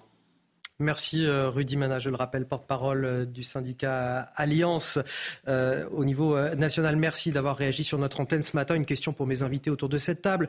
Euh, Najouel Haïté, plus de bleu, c'est devenu le mot d'ordre aujourd'hui au, moindre événement, sauf qu'il y a un problème. on a les mots de la société qui se multiplient, donc on, a besoin de plus de bleu, mais on n'a pas le nombre de forces de l'ordre qui se multiplient à la même vitesse que les problèmes que rencontre notre société. Oui, tout à fait. Quand on, écoute le porte-parole euh, du syndicat Alliance, on voit qu'ils sont extrêmement engagés, euh, mais épuisés. Épuisés par des périodes, euh, je vous rappelle, de crise sociale. Hein. les gilets jaunes sont sont passés par là, la crise sanitaire qui a nécessité aussi la mobilisation des forces de l'ordre pour vérifier euh, les passes sanitaires, enfin bon, euh, et euh, d'autres manifestations qui ont été qui ont été citées. Et donc vous avez des forces de l'ordre qui sont épuisées, mais aussi qui rencontrent un mal-être parce que on constate un certain nombre de démissions au sein des forces de l'ordre, mais également des démissions au sein de la gendarmerie. C'est la Cour des comptes euh, qui le dit dans un de ses derniers rapports. Donc c'est un métier qui devient de moins en moins attractif euh, de par les salaires proposés. De par également le danger que vous courez, c'est-à-dire que quand vous sortez de chez vous, vous n'êtes même pas assuré de revenir, puisque vous parliez des mots de la société. Un des mots, c'est la violence de plus en plus prégnante euh, de la société française. Et donc face à cela, eh bien, euh, vous avez euh, un gouvernement qui doit absolument rendre attractif ce métier tout à fait honorable. Et là, moi, je pointe du doigt la responsabilité des élus et les filles qui sans cesse, alors oui, rien n'est parfait, mais qui sans cesse pointent du doigt les forces de l'ordre en les, en les considérant comme des barbares, comme des violents. Euh, sauf que je rappelle que les forces de l'ordre ont la violence légitime. Après, je ne dis pas qu'il n'y a pas des débordements. Euh, vous avez des plaintes qui sont possibles, que vous pouvez déposer à l'IGPN, mais vous avez euh, des, des, élus et les filles qui ont une vraie responsabilité aussi dans, dans la montée de la violence au sein de notre société française. Réaction de Guillaume Bigot juste après le rappel de l'actualité à 7h15, signé Marine Sabourin. Excusez-moi, j'ai été un peu longue. Deux jours après la découverte du corps d'un enfant de 7 ans dans la salle de bain d'un appartement de Perpignan, partie congelé, une information judiciaire a été ouverte pour meurtre sur mineur de moins de 15 ans, tentative de meurtre ou encore recel de cadavre contre le père de l'enfant, ainsi que tentative de meurtre envers ses deux filles âgées de 3 et 4 ans. Le père âgé de 28 ans avait la garde de ses trois enfants. L'autopsie de l'enfant aura lieu demain. La défense aérienne russe a annoncé avoir abattu cette nuit sept drones ukrainiens. Le ministère russe de la Défense affirme qu'un des drones a été intercepté dans la région de Moscou. Les autres ont été euh, détruits dans la région de la Crimée. Leur, leur destruction n'aura causé aucun dégât et aucune victime n'est à déplorer. Et puis en Libye, au moins 11 000 personnes sont mortes et 10 000 restent portées disparues dans la seule ville de Derna, dans l'est de la Libye. Ravagée il y a près d'une semaine par des inondations sans précédent, les recherches sont rendues difficiles par les tonnes de boue qui ont euh, recouvert une partie de la ville. Les autorités ont indiqué avoir entamé par ailleurs le processus compliqué d'identification et de recensement des corps. Guillaume Bigot, cette mobilisation exceptionnelle des forces de l'ordre, mais avec cette nécessité forcément de ne pas apparaître une nouvelle fois comme la risée du monde, comme ça a pu être le cas lors d'événements importants. Je pense à la finale de la Ligue des Champions au Stade de France, par exemple. Il est nécessaire, aux yeux du monde, de ne pas apparaître comme faible face à, des événements comme la délinquance de certains ou même la menace terroriste. Bah, ceux qui nous gouvernent sont très très intéressés par les questions d'image et c'est normal aussi pour un pays comme la France, qui est la première destination touristique du monde. Mais au-delà de l'image, il y a la réalité des choses. Et la réalité, souvent, ça cogne. Donc là, pour reprendre l'image du, bleu, effectivement, les bleus, les policiers, les forces de l'ordre, les gendarmes ont souvent déjà du bleu à l'âme. Mais la France, elle est déjà couverte de bleu, d'une certaine façon, si on pousse cette métaphore. Donc, moi, je veux bien qu'on ait des bleus partout. Il y a 250 000 policiers et gendarmes. On parle de 30 000 mobilisés, alors qu'ils sont déjà au bout du rouleau. Je rappelle qu'aujourd'hui, ils ne savent plus donner où donner de la tête. Il y a du trafic de stupéfiants partout. Il y a des actes euh, de, d'ensauvagement, de, de criminalité gratuite. Ils ont déjà énormément de menaces internes. Euh, le terrorisme islamique, on le sait bien, c'est une menace interne. Il y a maintenant d'autres types de menaces d'autres types de radicalité politique euh, qui pourraient euh, demain passer à l'acte. Les services sont vraiment sur les dents. Je on ne peut pas ici faire état de, choses qui doivent rester confidentielles, mais les services de sécurité français, à l'heure où on parle, sont très inquiets par la folie des grandeurs du gouvernement qui veut effectivement multiplier comme ça des choses qui vont mettre absolument sous tension les services de sécurité et les forces de l'ordre qui sont déjà vraiment, vraiment à bout. Pour, terminer, je pense que la question de la Baïa, mais aussi le fait qu'une partie de l'islamisme reprend du poil de la bête, mais aussi ce n'est pas anodin, le fait que nous, soyons euh, avec des tensions extrêmes, avec des pays quand même assez puissants, qui ont des leviers d'instrumentation d'autres pays et qui nous veulent pas du bien, voilà, on ne parle pas de certaines cyberattaques qui ont lieu à droite à gauche, mais enfin, grosso modo, on y voit quand même la main de certains États étrangers. Les menaces sont Donc, évidemment C'est un contexte qui fait que les gens spécialistes en sécurité disent halte au feu pour ne pas dire halte au fou. L'alerte orange, pluie, inondation a été levée dans trois départements, le Gard, la Lozère et l'Hérault. Hier, l'Hérault était même placé en vigilance rouge en raison d'un épisode Sévenol. Vous voyez ces images impressionnantes qui nous viennent de l'Odève où une partie des réseaux téléphoniques a été arrachée. Où une quinzaine de personnes a dû être évacuées de leur domicile et accueillies dans une salle communale. Le département est redescendu hier soir en vigilance jaune crue. C'est l'équivalent de plus d'un mois de pluie qui est tombé euh, en quelques heures hier. Et puis les distributeurs de carburant pourront vendre pendant quelques mois du carburant à perte. Voilà ce qu'a annoncé la Première ministre Elisabeth Borne dans un entretien aux Parisiens. Une mesure euh, qui euh, surprend alors que la vente à perte est interdite par la loi depuis 1963. L'objectif eh bien, est d'inciter les distributeurs à faire davantage de promotions sans que le gouvernement ait à mettre la main au portefeuille. Une annonce qui vise donc à soulager les Français alors que le prix du carburant avoisine les 2 euros du litre. Ce phénomène dont on voulait vous parler ce matin, ces vols de monnayeurs qui explosent en boulangerie ces monnayeurs, ce sont ces machines noires automatiques, vous savez, au niveau des caisses qui vous permettent de, glisser vos pièces ou vos billets directement plutôt que de les donner au, boulanger. Eh bien, ces monnayeurs sont les nouvelles cibles des malfaiteurs. Oui, à l'origine, ces caisses automatiques ont été déployées pour la sécurité de la caisse et celle du personnel et le butin peut s'élever à plusieurs centaines d'euros à chaque vol. Illustration dans le 16e arrondissement de Paris avec Olivier Gangloff, Ali Chabot, Clotilde Paillet. Le récit est signé Michael Dos Santos. Un moment de bonheur gâché par des voleurs. Le soir de son accouchement, Marie apprend que sa boulangerie vient d'être cambriolée. Principale cible, son distributeur automatique de monnaie. Le soir même, on nous a appelé pour nous dire qu'on nous avait euh, dérobé nos caisses euh, automatiques. Euh, une personne était rentrée dans la boulangerie pendant une heure et a essayé de casser du coup nos, nos machines au ciseau, au cutter, voilà quoi. Ils ont essayé de tout débrancher. Des pertes financières qui vont au-delà de la monnaie dérobée. L'établissement a également subi d'importants dégâts matériels. Il a fait un dégât de 36 000 euros avec la réparation des caisses. Des appareils très coûteux, mais surtout difficiles à sécuriser. C'est très compliqué de pouvoir mettre des de, mettre, de tout à fait renforcer ça comme un coffre-fort, puisque c'est un outil à la base, c'est une caisse, c'est pas un coffre-fort. Donc euh, voilà, ce qu'il faut, c'est retirer des fonds dedans régulièrement. Selon un rapport du CIRASCO, service spécialisé dans la criminalité organisée, les vols de monnayeurs sont de plus en plus fréquents. 12 boulangeries ont été cambriolées en Ile-de-France entre juin et juillet. La région Grand Est a connu une augmentation de 35% des vols lors du premier semestre.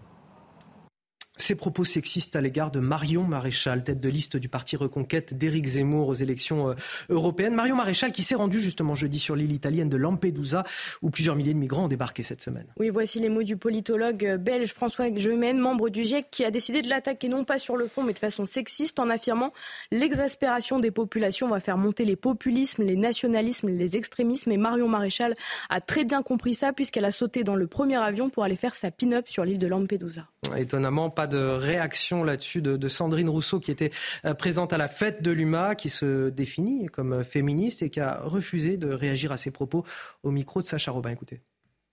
Madame Rousseau, j'ai juste une question sur Lampedusa. Il y a Marion Maréchal qui s'est fait traiter de par un membre du GIEC. Je voulais juste savoir si euh, vous la souteniez en tant que féministe. Voilà, on l'a traité de pin-up. Je ne parle pas de ça. C'est quel média? C'est CNews. CNews euh, c'est nous arrêter d'être d'extrême droite, on vous répondra.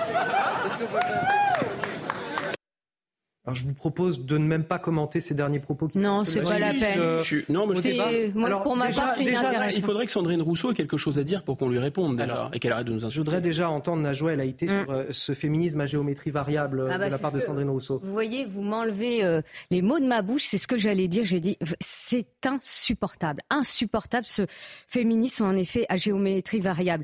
Les Sandrine Rousseau et compagnie, on les entend pas sur la baya. Les Sandrine Rousseau et compagnie, on ne les entend pas non plus euh, sur le voile. Donc tout ce qui touche à la question féminine, aux droits des femmes, on ne les entend pas. Alors concernant Marion euh, Maréchal Le Pen, c'est pas parce qu'on n'est pas d'accord euh, avec ses idées et vous comprendrez que je ne le sois pas du tout. il n'en demeure pas moins qu'on ne réduit pas une femme à son physique, c'est insupportable. Guillaume Bigot, le mot de la fin très rapidement. Non, je pense que c'est vraiment cette histoire d'extrême droite. C'est très grave, c'est-à-dire que c'est vraiment en permanence euh, quelque chose qui relève de l'excommunication. Et il faut bien démonter ce mécanisme. C'est parce qu'ils n'ont rien à dire, rien à répondre, qu'ils sortent ce joker qui est insultant. Qui permet d'éviter le débat. Insultant, infamant Et c'est, on n'est vraiment pas très loin de la diffamation. Et surtout, Sandrine Rousseau, on vous répondra quand vous aurez quelque chose à dire. On, va marquer, voilà pour la réponse de Guillaume Bigot à Sandrine Rousseau. On va marquer une courte pause sur CNews. On revient dans un instant avec un nouveau journal. Euh, on évoquera cette une du JDD, l'interview de la mère de Nicolas, 15 ans, qui a mis fin à ses jours il y a un petit peu plus d'une dizaine de jours. Nicolas qui était euh, harcelé à l'école. Et, cette lettre odieuse du, rectorat qu'a reçu ses parents alors qu'il réclamait une solution de la part euh, de l'institution. On y revient dans un instant après la pause. À tout de suite. De retour dans votre matinale week-end sur CNews, toujours avec Guillaume Bigot, Najouel Haïté et bien sûr Marine Sabourin pour m'accompagner dans les JT. Voici la une de votre journal de 7h30. Nous étions victimes, dit-elle, nous sommes devenus coupables. C'est à la une du JDD ce matin le témoignage de la mère de Nicolas, 15 ans, qui a mis fin à ses jours le 5 septembre dernier. Elle réagit à cette lettre ignoble du rectorat reçue alors qu'elle attendait des réponses pour son enfant harcelé. Elle nous décrit l'inaction et la froideur de l'institution à l'égard de sa famille. On en parle avec Sandra Tchombo dès le début de ce journal. À Orvaux, près de Nantes, des campements de Rome s'installent régulièrement depuis six ans. Le week-end dernier, c'était plusieurs dizaines de caravanes qui s'étaient euh, imposées sur le site sportif de la commune. Les habitants expriment leur ras-le-bol. Nous nous sommes rendus sur place. Et puis le pape sera à Marseille le week-end prochain, une visite dans le cadre des rencontres méditerranéennes. Le souverain pontife donnera une messe au stade Vélodrome à laquelle assistera Emmanuel Macron. Face à l'affluence attendue, c'est un dispositif de sécurité exceptionnel qui sera mis en place. On vous dévoile tout dans quelques instants. Je vous le disais, c'est à la une du JDD, le témoignage poignant de la mère de Nicolas, 15 ans. Cet adolescent qui s'est suicidé à, Poissy il y a un petit peu plus d'une dizaine de jours après des mois et des mois de harcèlement scolaire. Hier, la presse révélait cette lettre accusatoire et odieuse du rectorat adressée aux parents du garçon, une lettre qui a fait réagir jusqu'au ministre Gabriel Attal. La mère de Nicolas, euh, Béatrice, réagit donc ce matin dans les colonnes du JDD. On en parle avec vous, Sandra Tchombo. Euh, nous étions victimes, dit-elle, nous sommes devenus coupables. Exactement, c'est le sentiment que les parents de Nicolas ont eu au fil des semaines, celui d'être fautif. Cette maman décrit son fils comme un enfant gentil, doux, attentionné.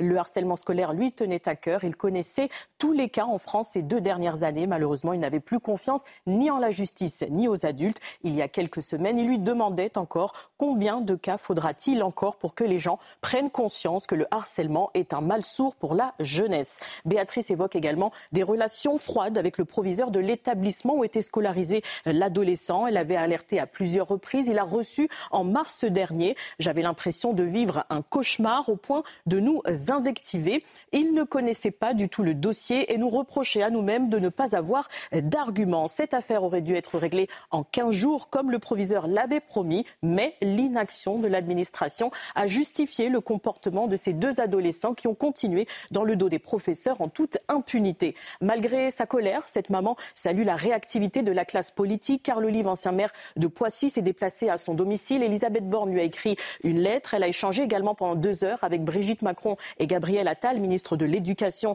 nationale. Elle raconte Madame Macron m'a écouté, j'ai senti beaucoup de compassion de sa part. Elle m'a prise dans ses bras. Elle m'a surtout répété de ne pas euh, culpabiliser. Elle évoque également l'attitude exemplaire, dit-elle, de Gabriel Attal. Il était d'ailleurs présent aux obsèques du jeune homme. Ces mots ont été sans détour. Nous n'avons pas été à la hauteur, il y a eu des manquements. Voilà ce que nous aurions simplement aimé entendre le premier jour. Enfin, quand on lui demande ce qu'elle attend aujourd'hui des autorités publiques, elle répond qu'elles fassent leur travail d'investigation, qu'elles déterminent les responsabilités de chacun et les euh, sanctionnent à la mesure de leurs manquements. Béatrice souligne également l'importance d'accompagner les parents pour qu'ils ne soient pas livrés à eux-mêmes dans ce genre de situation.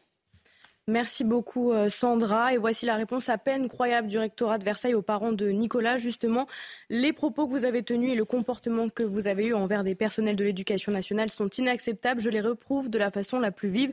Écoutez euh, la réaction de Gabriel Attal à ce sujet. Ce courrier est une honte. Une honte. Vous le savez, j'ai euh, déclenché dès le lendemain du drame une enquête administrative en plus de l'enquête judiciaire. Cette enquête euh, a démarré, les inspecteurs ont démarré euh, leurs travaux et ils me remettront leurs conclusions sous 15 jours. Je le dis, cette enquête qui permettra d'établir la manière dont les faits se sont déroulés et les différentes responsabilités. J'en prendrai connaissance avec une attention absolue et surtout j'en tirerai toutes les conclusions y compris en matière de sanctions.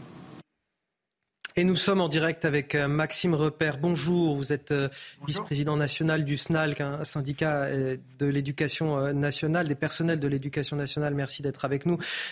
Quel odieux courrier envoyé par le, rectorat, quel sentiment vous vous a traversé à la lecture de, de cette lettre? Écoutez, j'étais choqué par la froideur l'inhumanité, la tonalité de ce, courrier hein, que je condamne et que mon syndicat, le, le SNALC, euh, condamne également. Hein. Euh, on a ce sentiment que, en fait, le, rectorat ne, répond pas à l'inquiétude des parents, euh, ne cherche pas à les rassurer, à donner des réponses, mais reste focalisé uniquement sur, la, menace des parents de porter plainte contre le chef d'établissement. Voilà, donc euh, j'ai lu ce courrier, euh, j'ai lu le courrier aussi de réponse du chef d'établissement qui a, voilà, qui a, qui a tenté des choses, euh, mais qui n'étaient pas, je veux dire, suffisantes. Hein, sinon, le, le, le, harcèlement se serait arrêté. Et le, le problème, c'est ce que décrit la maman dans le journal du JDD. malheureusement, on, on, le voit trop souvent, à savoir que les enfants restent en souffrance. Euh, les parents souvent livrés à eux-mêmes, euh, surtout dans le premier degré. Hein, euh, combien de, de parents j'ai pu entendre me dire bon ben on a dû déplacer euh, mon enfant euh, parce qu'il se faisait harceler à l'école et on ne pouvait pas faire autrement. Ma Maxime Repère, pardonnez-moi, juste, un mot. cette inaction qui est dénoncée par la mère de Nicolas, cette froideur, ce ton accusatoire, est-ce que selon vous c'est quelque chose de systémique au sein de l'éducation nationale ou vous le considéreriez comme un événement isolé de l'attitude que peuvent avoir habituellement les rectorats ou les chefs d'établissement? Alors, déjà, si vous avez euh, lu, et vous l'avez fait, euh, le courrier du rectorat et celui du chef d'établissement, vous verrez que euh, bon, les, deux courriers ne sont pas du tout dans le, même style. Hein. On a quand même un, chef d'établissement qui n'est pas resté inactif, qui a alors, des choses. La, mère, la mère de Nicolas décrit euh... néanmoins au début un, un, ton accusatoire dans un premier entretien avec euh, le, le, chef d'établissement. Ça n'a pas été, euh, moi, voilà, il n'a pas moi, fait preuve pas de bienveillance immédiatement selon les propos de cette femme. Voilà. Alors, moi, je, je, me réfère juste au courrier, uniquement aux deux courriers. Par, parlons, parlons de, de mais, plutôt en, en général, s'il vous plaît. Mais est-ce que, est que de manière générale, vous, vous, vous estimez que euh, la, la, froideur de l'institution euh, se retrouve partout? Est Ou est-ce que c'est un cas isolé? Ah bah, c'est pas ce, ce, ton euh, froid, inhumain euh, que l'on a pu voir dans ce courrier, c'est pas la première fois que je vois ça.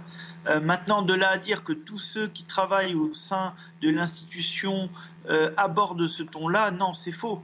C'est faux.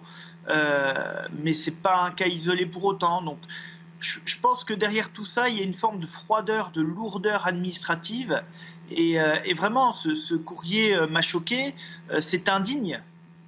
Dans, sa tonalité, c'est indigne de l'éducation nationale, tout simplement. Donc euh, effectivement, il, faut, il faut repenser, je pense, ça, c'est-à-dire ce mode de communication vis-à-vis -vis des parents. et puis aussi, il faut, je pense, profondément améliorer le système, parce que on a quand même 800 000 élèves à minima, d'après un rapport du Sénat du, de 2021, qui subissent euh, du harcèlement au milieu scolaire. C'est inadmissible. Oui, c'est pas, c'est pas un, un, enfant ne doit pas souffrir dans une école. C'est pas possible. C'est pas un, un périphénomène. On, on, est bien d'accord. Merci Maxime Repère d'avoir accepté de témoigner sur notre antenne. Je voudrais faire réagir euh, notre plateau là-dessus. Est-ce qu'à votre avis, Gabriel Attal a, a eu les mots justes euh, à, à, défaut de, de l'institution de l'éducation nationale? Est-ce que le nouveau ministre euh, saura, selon vous, tirer les conclusions nécessaires? En tout cas, on voit qu'il y a eu de premières actions hein, depuis lors. Mm. Euh, moi, je trouve que le ministre de l'Éducation nationale, de par ses propos, prend vraiment à bras le corps ce, problème qui est un fléau. Parce que moi, je vais répondre à votre question quand vous vous dites est-ce que c'est un événement isolé? Non. Ce n'est pas un événement isolé. Pourquoi je vous dis ça? Parce qu'en tant qu'avocate, j'ai des parents qui viennent toquer à la porte de mon cabinet et qui me disent voilà, on a déposé plainte contre X pour harcèlement scolaire et ils me, ils me décrivent en effet euh, euh, un isolement et une détresse, mais totale. Euh, une détresse vraiment totale parce qu'ils ne se sentent pas soutenus ni par euh, le corps enseignant, ni par euh, le, le, le, rectorat. Et donc ça, c'est bien réel. Donc je ne pense pas que ce soit un cas euh, isolé. La loi punit punit le harcèlement scolaire depuis 2022. C'est un délit. Et ce ministre, puisqu'on parlait du ministre de l'Éducation Gabriel Attal, a fait passer et adopter euh, deux décrets en août dernier euh, qui, qui euh, permettent de faire changer d'établissement scolaire les élèves harceleurs et non change plus de paradigme la victime, ce qui était un véritable vraiment scandale. Mmh. Guillaume Bigot. je réponds de manière détournée. J'ai dirigé des établissements d'enseignement supérieur pendant plus de 15 ans. Chaque année, j'ai été contraint euh, de procéder à l'exclusion d'élèves. Alors très peu évidemment, mais j'étais dans l'enseignement supérieur. Donc je n'ose pas imaginer ce qui peut arriver à un proviseur au collège où les élèves sont très immatures, au lycée, un peu moins immatures, s'il n'a pas le pouvoir de sanction. Donc ils n'ont pas, à l'heure qu'il est, les proviseurs, et ça fait longtemps maintenant, des décennies et des décennies, ils n'ont plus le pouvoir d'exclure euh, des établissements. Alors ils vont les, ils vont les changer d'établissement. Et c'est déjà un progrès énorme puisque on ne s'attaque plus à la victime, on s'attaque à la personne, pas dire de bourreau, mais enfin ça peut être le cas dans certains. Euh, vraiment certains sont vraiment violentés, mais ils s'attaquent en fait aux auteurs. C'est, enfin ils les déplacent, pardon, ils les déplacent, excusez-moi, mais ils n'ont pas le pouvoir de les exclure. Donc comment vous voulez qu'il puisse y avoir une autorité dans les écoles si on sait que le proviseur porte un pistolet à eau. Ça ne peut pas fonctionner par définition. Donc là, on va encore refaire une étude qui a été lancée, etc. Mais on, va, on peut revenir en arrière. Hein. Monsieur Blanquer avait lancé cette étude. Tous les chiffres sont là, tous les mécanismes d'alerte sont là, tous les pédopsychiatres ont été consultés, toutes les associations ont été consultées. L'État sait tout ce qu'il faut depuis déjà des décennies. Il ne fait Rien. Alors espérons que M. Attal fasse quelque chose. Alors Guillaume Bigot, j'ai un autre sujet qui va vous faire parler ce matin. Euh, les volaillers euh, français, mais parce que je vous connais un petit peu maintenant, avec euh, quelques mois, presque plus d'une année d'expérience. les volaillers français en colère face à, l'importation de, de, poulets ukrainiens. Pour aider le pays en guerre, l'Union européenne autorise l'importation de volailles ukrainiennes sans frais de douane ni limite de quantité. Résultat, on a plus 75% de poulets ukrainiens en France sur les six derniers mois. Oui, ces importations secouent toute une filière française déjà fragile. Michael Chaillot est allé à la rencontre des éleveurs en Loire-Atlantique. Regardez. Les poulets français ne sont plus les maîtres à la maison et les producteurs de l'Hexagone ont le moral dans les chaussettes. Les 14 000 éleveurs de France montent au créneau et demandent des explications. Euh, la moitié des poulets consommés en France est importé, donc c'est quand même énorme. Euh, donc forcément, on fait un lien avec ça. S'il y avait moins d'importation, il y aurait forcément plus à produire chez nous. Entre un président qui dit qu'il faut produire plus, mais en même temps, on, nous met des bâtons dans les roues en important un peu plus, c'est vrai qu'on a un peu de mal à s'y retrouver quelquefois. Au salon de l'élevage à Rennes, c'est la question centrale sur le stand de la filière avicole qui reçoit le ministre de l'Agriculture. Un pays est visé, l'Ukraine, à qui l'Europe a ouvert massivement ses frontières pour aider le pays en guerre. Et là, on est entre 20 et 30 000 tonnes tous les mois. Donc on a entre doublé et triplé les volumes mensuels. Quoi. Donc euh, vraiment, oui, on, nous, on, peut le dire, il y, a un déferlement quand même de, de, volailles ukrainiennes. Et donc, ça nous met dans une concurrence déloyale qui n'est pas acceptable. Quoi. Le ministre, sur un fil, renvoie à la diplomatie. Il faut qu'on soit à la fois solidaire de nos producteurs et solidaire des Ukrainiens. Ce qui n'est pas facile hein, comme équilibre. D'autant plus inacceptable pour les producteurs que les règles sanitaires et sociales sont beaucoup plus draconiennes en France et que la filière ukrainienne est aux mains d'une seule entreprise, MHP. Côté consommateur, difficile de repérer ce poulet ukrainien plutôt présent dans les cantines ou la restauration collective. Alors Guillaume Bigot, charité bien ordonnée commence par soi-même, non? Oui, d'autant qu'il n'y a pas de droit de douane à l'intérieur de l'Union européenne. Donc c'est déjà cette concurrence sauvage qui fait qu'il y a quasiment un poulet sur deux qu'on consomme en France qui n'est pas produit en France, alors qu'on a vraiment tout ce qu'il faut et des produits euh, très sains chez nous, qui feraient travailler nos producteurs. On est obligé par l'Union européenne déjà d'en acheter euh, avec des prix cassés, avec euh, des, des, normes beaucoup moins importantes. Là, là, c'est utiliser en fait la guerre en Ukraine comme un prétexte pour avoir un effet de bélier, puisque l'obsession de la Commission européenne, c'est de faire sauter tous les droits de douane. Najwa Laïté. Euh, J'ajouterais qu'il n'y a pas que le poulet euh, ukrainien hein, qui menace, euh, bon là en l'espèce, les éleveurs européens. Moi, je vais parler de fruits. J'ai visité il n'y a pas si longtemps que ça un producteur français de pommes. Et il me disait, ce qui est terrible, c'est que beaucoup de producteurs français de, de, pommes vont finir en faillite, et sont en quasi-faillite même, parce qu'ils sont concurrencés par la pomme polonaise et italienne, où les règles sanitaires sont, sont bien moindres que ce qui est imposé en France aux producteurs de pommes français. Et c'est un véritable drame pour ces producteurs. Et l'Europe nous protège. Et l'Europe, en effet, nous protège. Enfin, pas d'elle-même. Je, savais, je savais que ça allait vous faire réagir en préparant cette, émission. on va, va pas en parler pendant des heures, mais le pire, là, on parle du poulet, on parle des, mm. fruits et légumes, etc. Et ça, ça concerne des gens, c'est la santé. Mais l'automobile, c'est un des rares domaines où on continue à produire. Là, ce que l'Europe a préparé et imposé aux États en matière d'automobile électrique, ah non, mais là, le marché européen va être inondé de voitures chinoises. Inondé. C'est programmé à l'avance. Je vous propose de rejoindre euh, Nantes, ou plus précisément Orvaux, où les installations euh, répétitives de campement de, Rome inquiètent les habitants. Cette communauté s'installe régulièrement sur le site sportif euh, de la commune. Le week-end dernier, plusieurs dizaines de caravanes avaient pris possession des lieux marins. Oui, à chaque fois, les individus s'introduisent par effraction sur ces terrains privés ou publics. Fort heureusement, cette fois, les, occupants ont fini par quitter la commune rapidement. Les détails avec Mickaël Chailloux. Début septembre, entre 60 et 70 caravanes de familles roms ont envahi une nouvelle fois ce complexe sportif municipal d'Orvaux. En six ans, les voisins les plus proches, regroupés en collectif, ont comptabilisé une demi-douzaine d'occupations illégales. Ils préfèrent témoigner de façon anonyme pour expliquer les nuisances subies. On avait des coupures euh, incessantes sur le réseau. Qui étaient liées à quoi? Qui étaient liées au branchement, euh, au branchement mal fait. Euh, la surchauffe du, euh, du réseau, quoi. Ce complexe sportif, la mairie d'Orvaux l'a acheté 900 000 euros l'an passé à l'usine Alcatel qui a fermé ses portes. Les habitants, contribuables, font part de leur incompréhension. Pour les Orvaltais, c'est évidemment euh, un traumatisme puisque beaucoup de familles attendent pour leurs enfants que ce gymnase soit équipé. Et là, aujourd'hui, bah, la, facture va, s'alourdir forcément, puisqu'il faut, il faut tout refaire. Il y a des gens qui aujourd'hui vont certainement euh, déraper parce que euh, l'absence de d'autorité de, l'État fait que euh, ça fait six ans que ça dure, on n'en peut plus. Le maire écologiste d'Orvaux, qui a porté plainte et affirme sa fermeté, n'a pas souhaité nous répondre.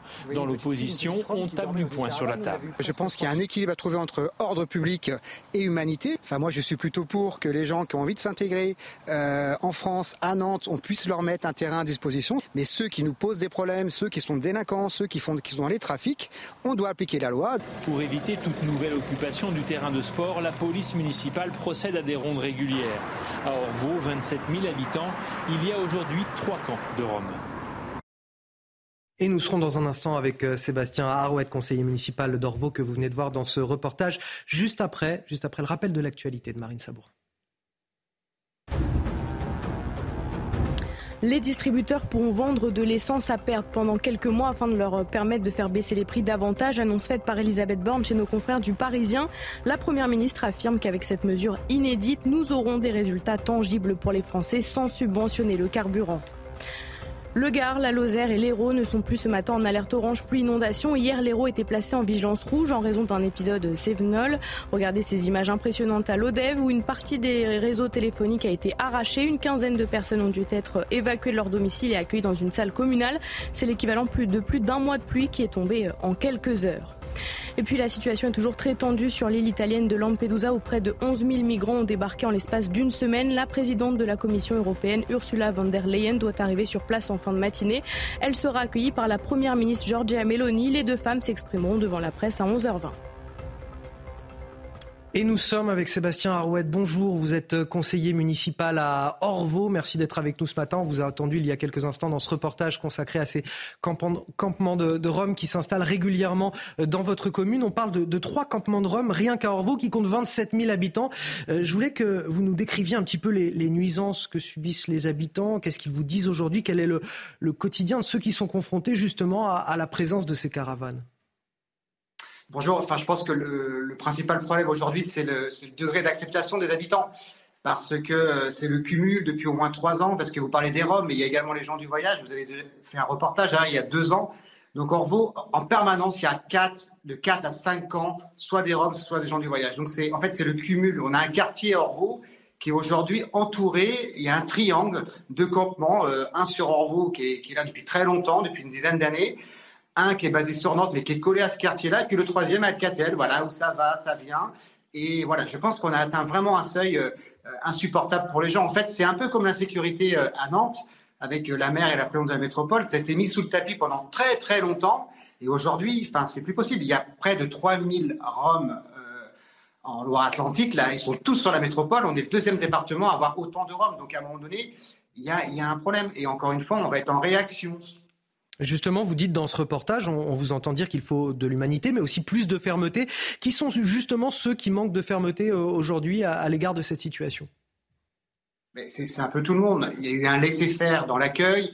Euh, voilà, et euh, que chacun participe à l'accueil de, cette population, moi je veux bien sur le principe, mais aujourd'hui c'est beaucoup trop, ce n'est pas acceptable. Donc aujourd'hui, je pense que tout le monde est coupable. Euh, c'est le même problème que l'insécurité à Nantes. Voilà, c'est pas uniquement le maire ou la bande de la métropole, il y a aussi l'État, il y a aussi la justice. C'est encore une fois un ensemble de, responsabilités. Mais j'ai envie de vous dire quelque chose. les principaux responsables, ce sont ces gens aussi qui viennent sur notre territoire, qui, ne respectent pas les règles. Enfin, à un moment donné, le gros problème, il est là. Le reste, euh, voilà, il faut qu'on agisse. Mais on est dans la réaction. Vous vous rendez compte 3000 Roms sur la métropole, c'est plus que la plus petite ville de notre métropole. C'est voilà. Aujourd'hui, on est dans une situation, euh, ça devient intenable parce qu'on est sur des volumes très importants. Sébastien Arouet, conseiller municipal à Orvaux, merci d'avoir accepté de témoigner ce matin sur euh, l'antenne de CNews. On va finir ce journal avec les sports à présent. Retrouvez votre programme de choix avec Autosphère, premier distributeur automobile en France. Le Portugal qui a fait son entrée dans la compétition dans le mondial de rugby. Oui, pour leur deuxième participation en Coupe du Monde, ceux que l'on surnomme les loups n'ont pas démérité, offrant plus qu'une résistance au Pays de Galles avec de beaux mouvements collectifs. Les Gallois, fébriles, assurent malgré tout l'essentiel avec une deuxième victoire. Score final 28 à 8. Et puis, Anthony, il y a de la Formule 1 aujourd'hui, direction Singapour et son circuit urbain. Départ de la course à 14h à suivre en direct sur Canal+. Vous avez profité de votre programme de choix avec Autosphère, premier distributeur automobile en France. Restez avec nous sur CNews. On va marquer une courte pause. Dans un instant, on revient. On évoquera la situation migratoire sur l'île italienne de Lampedusa, où d'ici la fin de matinée doit se rendre la présidente de la Commission euh, européenne, Ursula von der Leyen. Euh, juste un mot pour dire au revoir à Najwa El Haïté qui a participé avec nous à cette euh, deuxième heure d'émission. A tout de suite sur CNews. Avec Magnolia.fr, changez votre assurance de prêt à tout moment et économisez sur Magnolia.fr, comparateur en assurance de prêt immobilier. Votre programme avec Lazerostop, votre spécialiste stop tabac proche de chez vous. Plus d'informations sur lazerostop.com. Et après la chaleur, une fin de semaine marquée par le retour des orages. Regardons ensemble le temps pour le deuxième jour du week-end. Dimanche, encore de l'instabilité sur les départements du nord-ouest, parfois à caractère orageux. Des nuages sur le golfe du Lion. Le vent sera encore présent sur un tiers sud. Le vent d'autant rafale jusqu'à 80 km par heure. Mais sur les autres départements, à l'image de la veille, par exemple des Pyrénées-Hauts-de-France, en passant par la région parisienne, vous aurez un soleil simplement voilé, un temps lumineux. Ensuite, les orages vont continuer de traverser l'ensemble du territoire. Clairement, à partir de là, les températures vont baisser. Moyenne de 21 degrés, par exemple, sur la moitié nord pour mardi après-midi. Alors, je vous rassure, par moment, vous aurez quand même du soleil, des éclaircies. Sinon, le retour du soleil d'un ciel bien dégagé le long de la Méditerranée, grâce à qui? Grâce au retour de la tramontane, par exemple. Je vous souhaite par avance une bonne semaine et à très vite. À bientôt sur CNews. C'était votre programme avec Lazerostop, votre spécialiste stop tabac proche de chez vous. Plus d'informations sur lazerostop.com. C'était votre programme avec Magnolia.fr. Changez votre assurance de prêt à tout moment et économisez sur Magnolia.fr, comparateur en assurance de prêt immobilier. Et bon réveil à tous ceux qui nous rejoignent dans la matinale week-end de CNews. Je suis toujours avec euh, Marine Sabourin, Guillaume Bigot pour décrypter l'actualité. Harold Iman également. Et nous a rejoint sur ce plateau. Bonjour à vous. Bonjour. Euh, nous a rejoint Arnaud Benedetti, euh, rédacteur en chef de la revue politique et parlementaire. À la une de votre journal de 8 heures. Cette situation évidemment toujours très tendue à Lampedusa. La présidente de la Commission européenne attendue ce matin sur l'île où des milliers de migrants ont débarqué en, en seulement quelques heures en provenance des côtes tunisiennes. Une île débordée par la la crise migratoire où les habitants n'en peuvent plus et se sentent abandonnés, tant par l'Europe que par leur propre pays. Nous serons sur place avec nos envoyés spéciaux, Vincent Fahandège et Charles Baget. Cette semaine, la France sera sous les projecteurs du monde entier. Coupe du monde de rugby, visite du pape François et du roi Charles III. Sans parler du match PSG-OM, le défi est immense en termes de sécurité. Pas question d'apparaître une nouvelle fois comme la risée du monde. Jusqu'à 30 000 policiers et gendarmes seront mobilisés. Et puis les boulangeries de plus en plus ciblées par les casses. En effet, ce sont les rares commerces où l'on trouve encore des espèces. Ils sont souvent moins sécurisés. Les cambrioleurs s'attaquent donc aux, aux monnayeurs automatiques qui peuvent parfois rapporter gros. Notre reportage à suivre. Lampedusa, où près de 11 000 migrants ont débarqué en, l'espace d'une semaine. La présidente de la Commission européenne, Ursula von der Leyen, doit se rendre sur place, doit arriver en fin de matinée. Elle sera accueillie par la première ministre Giorgia Meloni. Les deux femmes devraient s'exprimer devant la presse aux, aux alentours d'11h20. Oui, Gérald Darmanin doit lui aussi se rendre dans les prochains jours en Italie pour y rencontrer son homologue après une conversation téléphonique entre Emmanuel Macron et Giorgia Meloni afin de trouver des solutions efficaces, immédiates et de plus long terme à cette crise. 2500 migrants seraient encore présents sur l'île selon la Croix-Rouge italienne. Sans plus tarder, on va rejoindre sur place nos envoyés spéciaux Charles Baget et Vincent Fandèche. Bonjour Vincent, vous êtes sur le port de Lampedusa encore une fois aujourd'hui et la situation reste ce matin toujours très tendue au lendemain des manifestations hier soir. On a vu les images. Oui, absolument. Situation euh, toujours euh, tendue ici. Marine euh, l'a dit à, l'instant, 2500 personnes sont encore ici, 2500 migrants. Pour le moment, nous n'avons pas assisté à de, à de, nouveaux débarquements ici à, à Lampedusa de, de, de, migrants. Néanmoins, il y a toujours ces allées et venues des navires de la garde-côte italienne qui partent du quai juste derrière moi pour aller en mer, pour intercepter ces embarcations de, fortune, pour récupérer les migrants à bord, pour les ramener ensuite ici à, à Lampedusa pour qu'ils soient pris en charge pour qu'ils soient pris en charge notamment au centre d'accueil pour, pour migrants. C'est là-bas que, tout se passe. Ensuite, une fois qu'ils qu mettent le pied sur terre, parce que c'est là-bas qu'ils sont pris en charge et qu'ils attendent parfois deux à trois jours euh, avant d'être transférés vers d'autres centres, euh, notamment en Italie ou encore, euh, encore en Europe. On y était hier avec, avec Charles Baget et c'est vrai que cette nuit encore, il y a plusieurs centaines d'entre eux qui ont dormi à même le sol à côté de, ce centre parce que ce centre ne fait que 400 places. Il y a encore 2500 migrants ici à Lampedusa. Vincent, on l'a dit, la présidente de la Commission européenne, Ursula von der Leyen, et la première ministre italienne, Giorgia Meloni, sont attendues sur l'île. Les attentes des autorités locales et des habitants sont importantes. Hein. Oui, c'est vrai que les, les, les, habitants en attendent beaucoup de cette, de, de, cette visite de Giorgia Meloni et de Ursula von der Leyen. Les deux femmes devraient s'exprimer aux alentours de, de 11h20 à l'aéroport de, de, Lille. On suivra ça bien évidemment euh, sur, sur CNews. Mais nous avons assisté hier soir à cette manifestation euh, d'habitants et de, de personnalités politiques euh, locales au port de Lampedusa. Et la scène était assez incroyable à voir parce que au même moment, au même endroit où il y avait cette manifestation, il y avait aussi eh bien, ces quelques dizaines de, de, de migrants qui attendaient leur ferry pour être transférés vers euh, un centre d'accueil pour migrants euh, plus grand que celui de Lampedusa euh, en, en, en Sicile. Pas une manifestation contre les migrants, c'est ça qu'il faut bien comprendre. C'était une manifestation de, ras-le-bol. Ils sont débordés. ici, ils ne savent plus, plus quoi faire, plus comment faire. Ils souhaitent tout simplement en fait une meilleure répartition, une meilleure gestion de l'arrivée massive de, de, ces migrants ici à Lampedusa. Et donc, ils attendent, ils attendent des paroles fortes peut-être d'Ursula von der Leyen ce matin. Merci à vous Vincent Fandège, merci également à Charles Baget qui vous accompagne derrière la, caméra. On va justement voir les images de cette manifestation, les témoignages que vous avez pu re recueillir hier, le ras-le-bol de ces habitants de l'île de Lampedusa à seulement 140 km des côtes tunisiennes. Ce reportage avec les images commentées par Corentin Brio. Ils étaient nombreux à se réunir pour dénoncer la situation sur leur île. Les habitants de Lampedusa déplorent la manière dont sont traités les migrants qui débarquent par milliers depuis plusieurs jours. On se sent abandonné et aussi pas compris par l'Europe, car euh, ils disent de faire des choses, mais on est là et on est abandonné.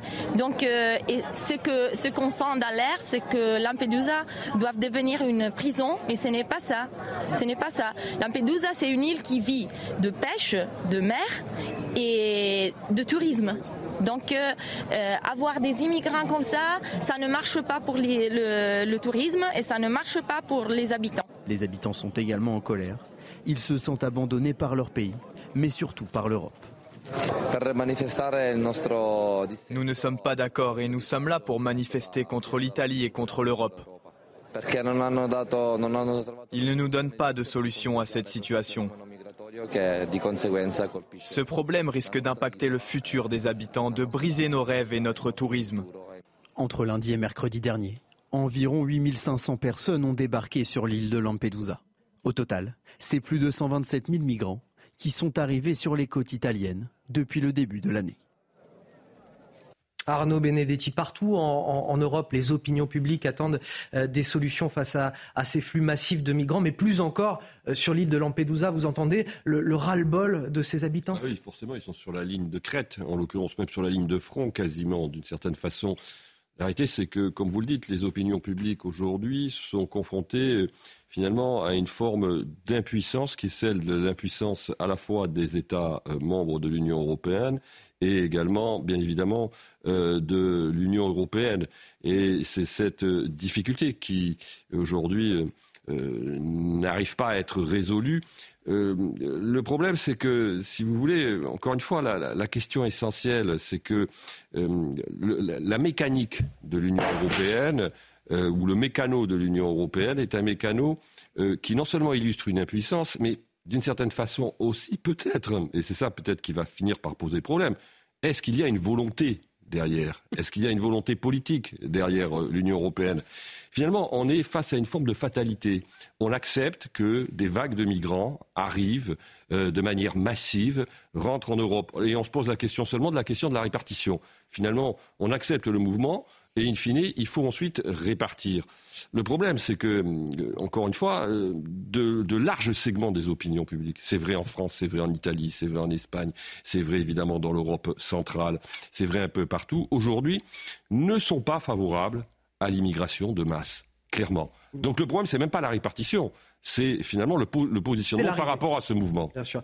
Euh, vous avez posé une question très intéressante, je vais la retourner à Guillaume Bigot. Est-ce qu'il y a une volonté politique de mettre fin à ces flux migratoires? Non, il y a une volonté politique de la part de l'Union européenne réitérée de faire venir des migrants.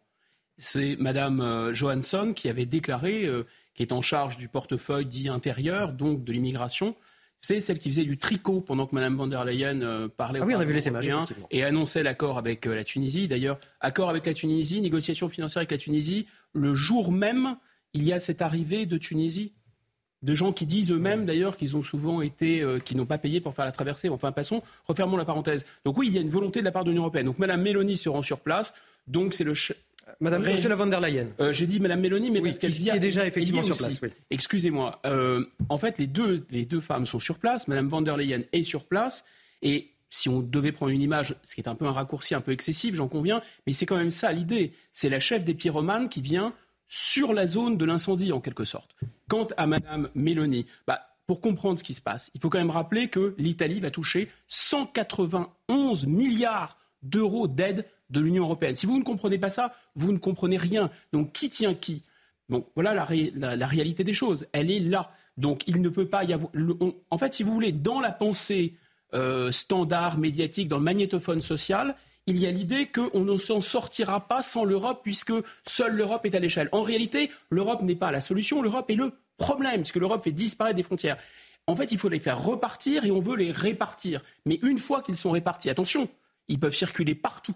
Et ils iront là où on parle leur langue, principalement. Beaucoup sont francophones. Et ils iront là où les aides sociales sont les meilleures. Devinez où quelle est la suite, euh, Harold Iman, de tout ça? On a Ursula von der Leyen qui sera aujourd'hui euh, sur place. Est-ce que ça va changer les choses? Il y a un Conseil européen qui vient euh, en octobre, le 6 octobre. Donc elle a grosso modo promis de mettre à l'ordre du jour la question. Donc bon, ça c'est le minimum du minimum. sinon, historiquement, von der Leyen voudrait abolir le règlement de Dublin. Mais personne n'est d'accord sur euh, cette démarche. Ça, permettrait aux migrants d'être euh, examinés pour leur demande d'asile euh, un peu où ils veulent. Mais ça voudrait dire que ça délesterait l'Italie. Bon, ça c'est un, petit résultat annexe. Et puis, il y a quand même un échec qui est celui du blocage des départs depuis la Tunisie. Puisque Giorgia Meloni a vraiment été a plaidé pour de l'argent euh, au coffre de l'État tunisien pour qu'il fasse quelque chose, parce que les, coffres de l'État tunisien sont vides, le pays est en quasi faillite, en, effondrement économique, et en leur donnant 100 millions par-ci, 100 millions par-là, on espère qu'ils vont bloquer les départs. Mais ça ne se, ça ne se produit pas. Donc, euh, et eux-mêmes, les Tunisiens, sont soumis à l'arrivée massive des migrants. Donc, euh, ce n'est pas une promenade à Lampedusa. Euh, quelque informative qu'elle soit, qui va déboucher sur un résultat positif. Face au suicide de Nicolas, ce jeune lycéen de 15 ans, il y a quelques jours, le ministre de l'Éducation euh, nationale, Gabriel Attal, a annoncé un audit auprès des rectorats sur les cas de harcèlement scolaire signalés. Une annonce qui fait notamment suite à la lettre que le rectorat de Versailles avait envoyée à la famille de la victime, une lettre qualifiée de honteuse et choquante par le ministre de l'Éducation. Dès lundi, Gabriel Attal réunira donc l'ensemble des recteurs et doit annoncer le 25 septembre un plan interministériel pour lutter contre le harcèlement scolaire. Harcèlement scolaire, combien de cas faudra-t-il encore? C'est justement à la une du JDD ce matin. Oui, vous y découvrirez euh, l'entretien poignant et alarmant de Béatrice Leblé, la maman de Nicolas, une mère en détresse qui se livre. J'ai été effarée par l'accueil du proviseur. J'avais l'impression de vivre un cauchemar au point de nous invectiver. Il ne connaissait pas du tout le dossier. Quelques jours plus tard, je reçois la lettre du rectorat. Quand je l'ai lue, j'étais dans une colère noire. Nous étions outrés. Nous passions désormais pour des coupables on en parlera dans notre journal de 8h30 plus longuement et j'aurai l'occasion de vous faire réagir euh, sur ce plateau. C'est une semaine sous haute tension qui démarre demain pour les forces de l'ordre. Coupe du monde de rugby, euh, visite du roi Charles III ou encore celle du pape François à Marseille. Le ministère de l'Intérieur va déployer un dispositif de sécurité exceptionnel jusqu'à 30 000 policiers et gendarmes mobilisés samedi prochain. Oui, un effort considérable pour les forces de l'ordre puisque tous les congés, les jours de formation des effectifs ont été euh, annulés pour l'occasion. Hier, Gérald Darmanin a réuni Place Beauvau les principaux responsables des services de police, de gendarmerie et de renseignement. Les détails avec Dounia Tengour.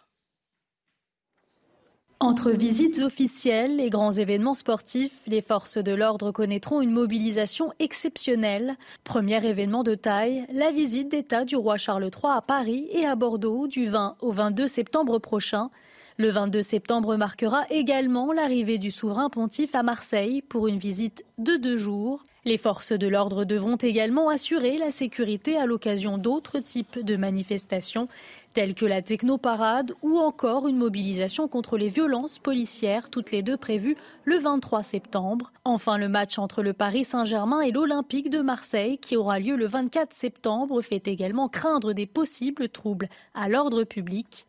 Pour faire face à ces nombreux événements, le ministère de l'Intérieur a tablé sur la mobilisation de plusieurs milliers de policiers et gendarmes Dès le mercredi 20 septembre, ce sont près de 8000 policiers et gendarmes qui seront mobilisés. Ils seront 10 000 jeudi, puis 12 000 vendredi et enfin 30 000 samedi. Le maintien de cette très haute vigilance sécuritaire intervient également à un moment où le niveau de menace terroriste reste encore très élevé dans l'ensemble du pays. Et nous sommes en direct avec euh, Christophe, Christophe Plantis. Bonjour, vous êtes secrétaire général CFTC euh, Police. Merci d'être avec nous ce matin pour témoigner. Euh, on voit ce dispositif qui, monte en force. 8000 policiers et gendarmes mercredi, puis 10 000 pour monter jusqu'à 30 000 à partir de samedi prochain. On se rapproche quasiment du nombre de policiers et gendarmes mobilisés. C'était 40 000 lors des émeutes qui ont frappé le, pays l'été dernier. Vous arrivez encore et toujours à, maintenir la motivation des forces de l'ordre? Bonjour, bonjour à tous et à toutes. Hein. Effectivement, hein, depuis 2019 déjà, les policiers donnent euh, sont sur, le pont, tous les policiers, hein, parce que il y a les policiers de terrain, les policiers d'investigation, la PAF, euh, je je oublier personne. Tous les policiers sont sur le pont. Depuis 2019, les gilets jaunes, euh, la période sanitaire qui a été particulièrement pénible, il y a eu donc les émeutes, comme vous le disiez à l'instant, etc., etc. Bon, là, euh, on a des événements effectivement majeurs qui sont valorisants pour le métier, qui sont valorisants pour la France. Donc, obéissants, nous le sommes. Fatigués, éreintés, oui, également. Hein. Donc, effectivement, la venue du pape, euh, c'est quelque chose de grandiose pour la ville de Marseille, comme pour nos collègues. Vous doutez bien que nous, le syndicat CFTC, on défend les valeurs morales chrétiennes, donc on, apprécie la venue du pape.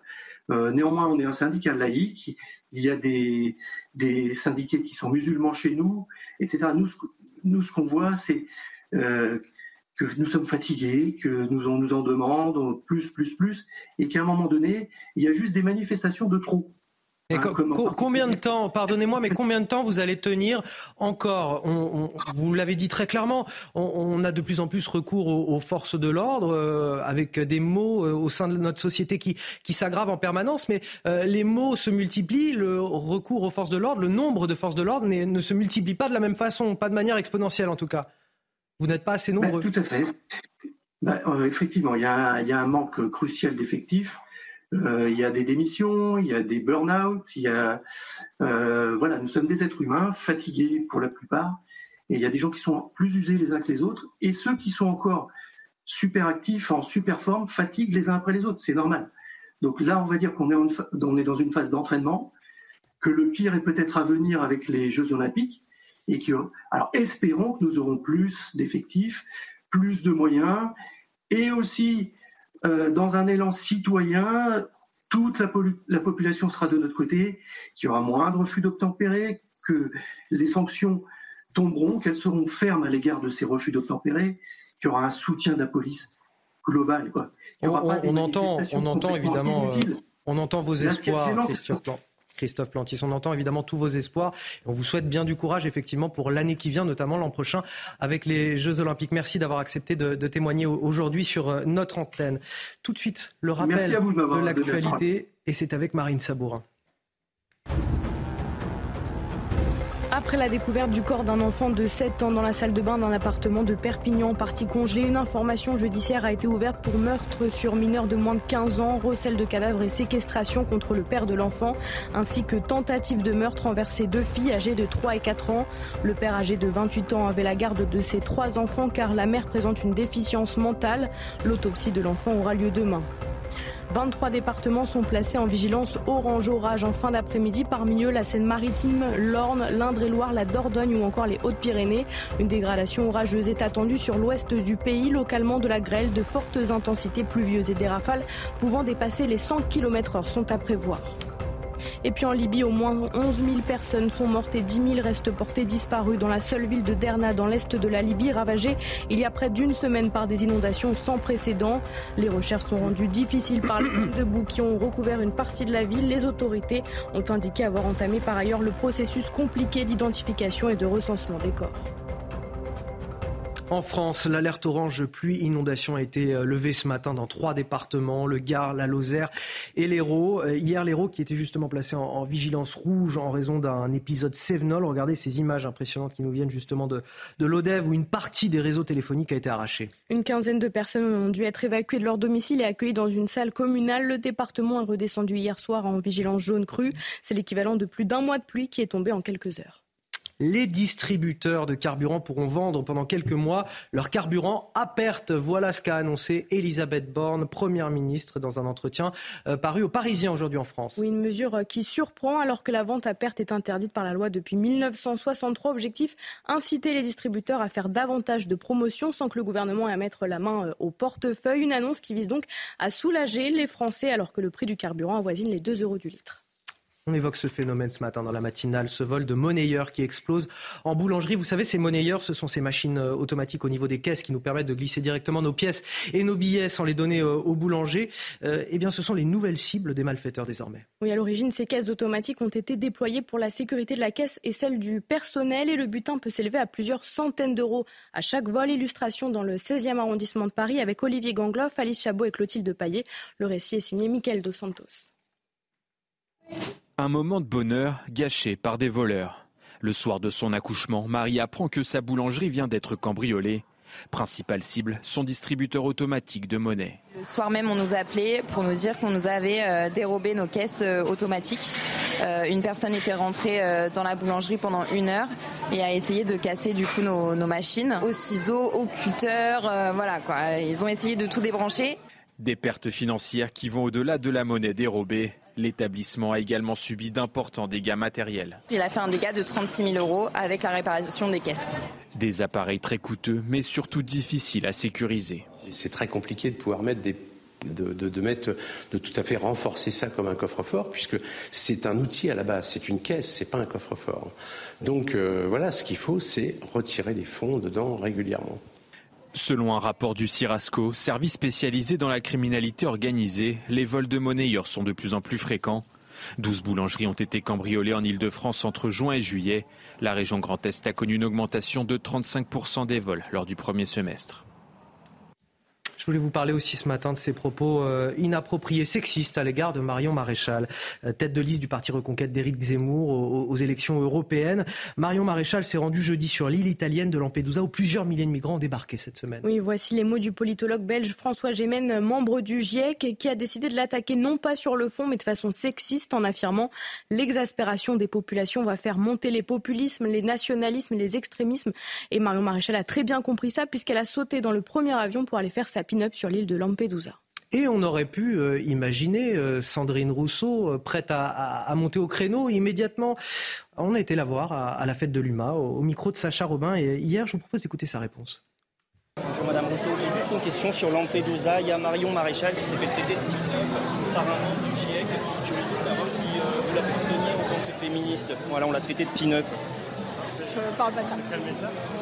C'est quel média? C'est CNews. CNews euh, c'est nous arrêter d'être d'extrême droite, on vous répondra. Alors, je vous propose de, passer peut-être sur, euh, sur cette attaque contre CNews, bon, qui est euh, presque bon, convenu, enfin, tellement, tellement voilà, on, ne s'attendait pas à, mieux de la part de Sandrine Rousseau sur ce sujet. En revanche, sur la question du féminisme, on pouvait s'attendre à mieux peut-être. Oui, encore que Marion Maréchal s'est défendue toute seule, c'est-à-dire qu'elle n'adhère pas à cette idée euh, que les femmes sont par destination des victimes. Donc elle a remis ses, détracteurs à leur place. Mais on voit de toute façon qu'il s'agit toujours de d'essentialiser euh, les personnes avec lesquelles on n'est pas d'accord. C'est vraiment une tactique d'ailleurs typiquement d'extrême droite qu'utilisent les uns comme les autres en disant alors c'est une femme, c'est l'extrême droite, c'est ci, c'est ça. Donc on ne débat pas. En fait, quand vous êtes à court d'arguments, le mieux c'est de dire que la personne à qui vous n'avez rien à répondre parce que vous n'avez pas d'arguments, eh bien euh, elle incarne le mal. On ne lui parle plus. Marion Maréchal, euh, une pin-up, dit François Gémen, des propos, euh, je trouve inacceptables. c'est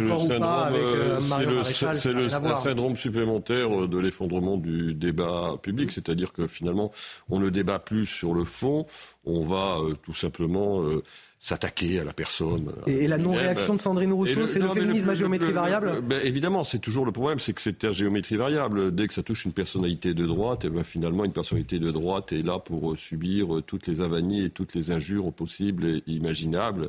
Mais dès qu'elle est bien pensante, ben, il va de soi que là, vous avez en général une vague d'indignation. C'est un grand classique de la vie politique et de la vie publique française, malheureusement. Pour Mme Rousseau, Médine est davantage un interlocuteur pour parler des femmes que euh, Mario Maréchal, apparemment. Et on, précise euh, pour finir euh, sur cette question que François Gémen, euh, qui a vu la polémique que ça a suscité quand même ses propos, persiste et malgré tout sur ses propos. Bon voilà, pour ce qu'on pouvait dire là-dessus. On va finir en douceur ce journal. Marine Sabourin nous propose ce matin ah, je dis ça parce que c'est vous qui le proposez. Hein. C'est pas pour me désolidariser, mais vous avez fait une propos sympa ce matin. New York, des images de New York, la ville qui va accueillir le 20 septembre le sommet sur l'ambition climatique. Des drones ont offert vendredi euh, un, spectacle tout en lumière. Oui, regardez les animaux de la forêt amazonienne qui illuminent euh, le ciel new-yorkais. L'objectif, c'est de sensibiliser les habitants à la déforestation de la plus grande forêt du monde. En tout cas, les images sont très très jolies et très impressionnantes d'ailleurs pour des drones. C'est les, les, nouveaux feux d'artifice maintenant, ces, ces, drones qui font le spectacle dans, dans le ciel des, des, grandes villes le soir. C'est extrêmement joli. Restez avec nous sur CNews. On va marquer une courte pause. On revient dans un instant. On évoquera la une du JDD euh, aujourd'hui, cet entretien avec la mère de Nicolas, 15 ans, qui a mis fin euh, à ses jours euh, il y a à peu près une dizaine de jours, qu'il était victime lui-même de, de harcèlement scolaire. Elle témoigne dans les colonnes du journal du dimanche et on en parle dès le début de notre prochain journal restez avec nous. 8h30, dernière ligne droite de votre matinale week-end. On est ravis de vous accueillir avec euh, Marine Sabourin et mes invités, bien sûr, pour décrypter l'actualité. Guillaume Bigot et Arnaud Benedetti. À la une de votre journal, nous étions victimes, dit-elle, nous sommes devenus coupables. Euh, ces propos à la une du JDD ce matin, le témoignage de la mère de Nicolas, 15 ans, qui a mis fin à ses jours le 5 septembre dernier. Elle réagit à cette lettre ignoble du rectorat reçue alors qu'elle attendait des réponses pour son enfant harcelé. Elle nous décrit l'inaction et la froideur de l'institution à l'égard de sa famille. On en parle dès le début de ce journal avec Sandra Tchombo. À Orvaux, près de Nantes, des campements de Rome s'installent régulièrement depuis six ans. Le week-end dernier, c'était plusieurs dizaines de caravanes qui s'étaient imposées sur le site sportif de la commune. Les habitants expriment leur ras-le-bol. Nous nous sommes rendus sur place. Et puis le pape sera à Marseille le week-end prochain. Une visite dans le cadre des rencontres méditerranéennes. Le souverain pontife donnera une messe au stade Vélodrome à laquelle assistera Emmanuel Macron. Et face à l'affluence attendue, forcément, c'est un dispositif de sécurité exceptionnel qui sera mis en place. On voit tout cela dans quelques instants. Mais tout d'abord, la une du JDD ce matin, le témoignage poignant de la mère de Nicolas, 15 ans, euh, cet adolescent qui s'est suicidé à Poissy il y a un petit peu plus d'une dizaine de jours après des mois et des mois de harcèlement scolaire. Hier, la presse révélait cette euh, lettre accusatoire et odieuse du rectorat adressée aux, parents du garçon, une lettre qui a fait réagir jusqu'au ministre, Gabriel Attal.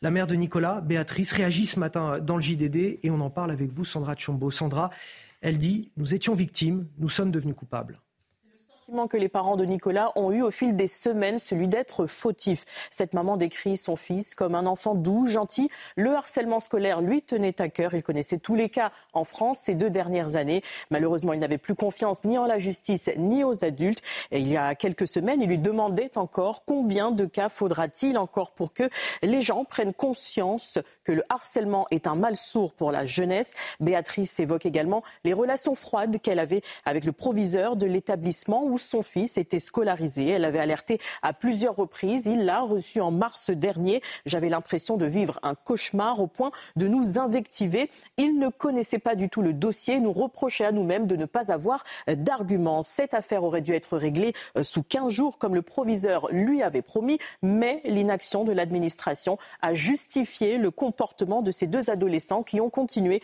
dans le dos des professeurs en toute impunité. Malgré sa colère, cette maman salue la réactivité de la classe politique. Carl Olive, ancien maire de Poissy, s'est déplacé à son domicile. Elisabeth Borne lui a écrit une lettre. Elle a également échangé pendant deux heures avec Brigitte Macron et Gabriel Attal, ministre de l'Éducation nationale. Madame Macron m'a écouté. J'ai senti beaucoup de compassion de sa part. Elle m'a prise dans ses bras. Elle m'a surtout répété de ne pas culpabiliser. Elle évoque également l'attitude exemplaire, dit-elle, de Gabriel Attal. Il était d'ailleurs présent aux obsèques. Ces mots ont été sans détour. Nous n'avons pas été à la hauteur. Il y a eu des manquements. Voilà ce que nous aurions aimé entendre le premier jour. Enfin, quand on lui demande ce qu'elle attend aujourd'hui des autorités publiques, elle répond qu'elles fassent leur travail d'investigation, qu'elles déterminent les responsabilités de chacun et les sanctionnent à la mesure de leurs manquements. On était victime, on est devenu coupable. Béatrice souligne également l'importance d'accompagner les parents pour qu'ils ne soient pas livrés à eux-mêmes dans ce genre de situation.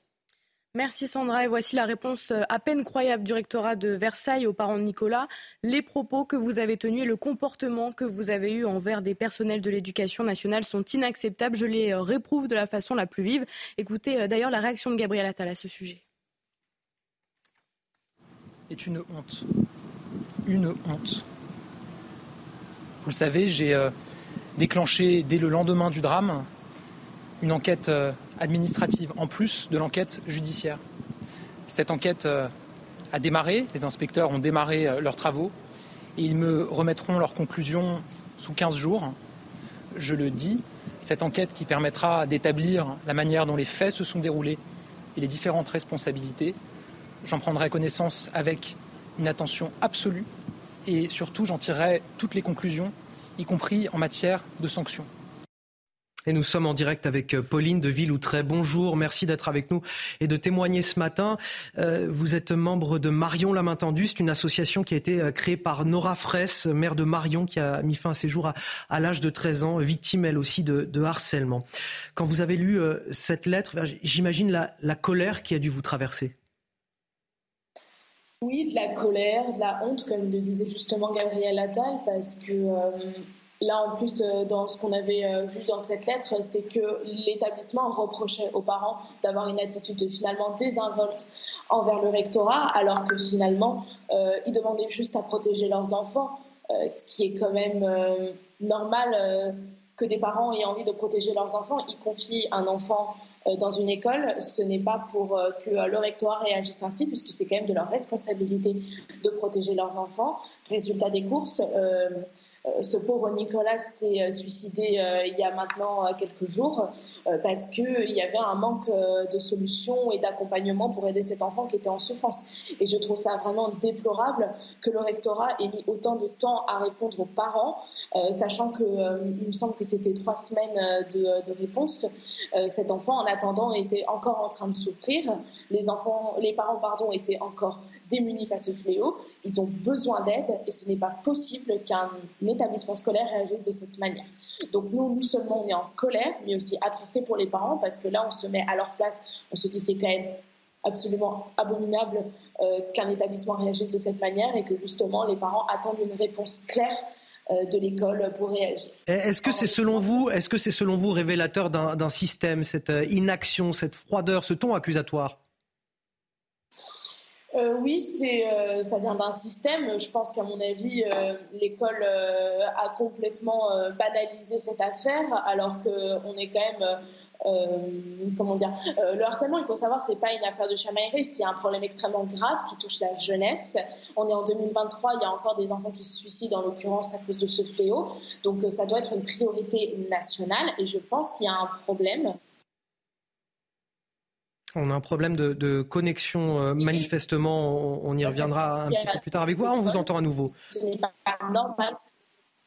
Ah, on a effectivement un problème de, connexion. Je vais faire un tour de table avec euh, euh, mes invités. Est-ce que vous avez le, sentiment, Guillaume Bigot, que ce qui est engagé en ce moment par Gabriel Attal sera de nature à à peut-être euh, aider euh, euh, et, mettre fin à ces cas de harcèlement. On a un million d'élèves chaque année qui sont harcelés. Est-ce que ça va améliorer la situation L'action de Gabriel Attal, qui, je le rappelle, a, désormais fait en sorte que les harceleurs soient déplacés de l'établissement dans lequel il est? D'abord, on ne peut que l'espérer. il vient d'arriver, on ne peut pas tirer des conséquences hâtives. Il s'exprime extrêmement bien, il a des mots qui sont à la hauteur de, vraiment du choc qu'on sent tous et ce qu'il recommande 100% prévention, 100% détection, 100% réaction. Qui pourrait ne pas être d'accord Là où je pense qu'on peut commencer quand même à se poser des questions, au moins se poser des questions, c'est que ce discours, euh, les éléments de détection, euh, la consultation des associations, la consultation de pédopsychiatres, la consultation des proviseurs, l'information statistique, les réunions, les ambassadeurs pour prévenir, tout ça, ça fait déjà depuis 2019 que c'est en place. Voilà. Donc, en fait, en réalité, euh, prévention, détection, réaction, il n'y a que la réaction qui compte. Et la réaction, elle est sur deux points durs. C'est pas de déplacer seulement les harceleurs, c'est déjà bien. C'est de les sanctionner, c'est-à-dire de les renvoyer. Les proviseurs ont des pistolets à eau en main, ils ne peuvent pas diriger leurs établissements puisqu'ils n'ont pas le pouvoir de sanction. Et les élèves le savent très bien.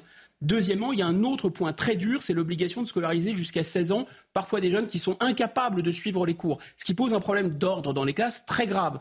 Monsieur Attal, oui ou non s'attaquera à ces deux sujets? C'est pas la peine d'attendre un énième rapport, une énième étude. Ça fait déjà la centième étude, centième rapport. Une réaction euh, rapide.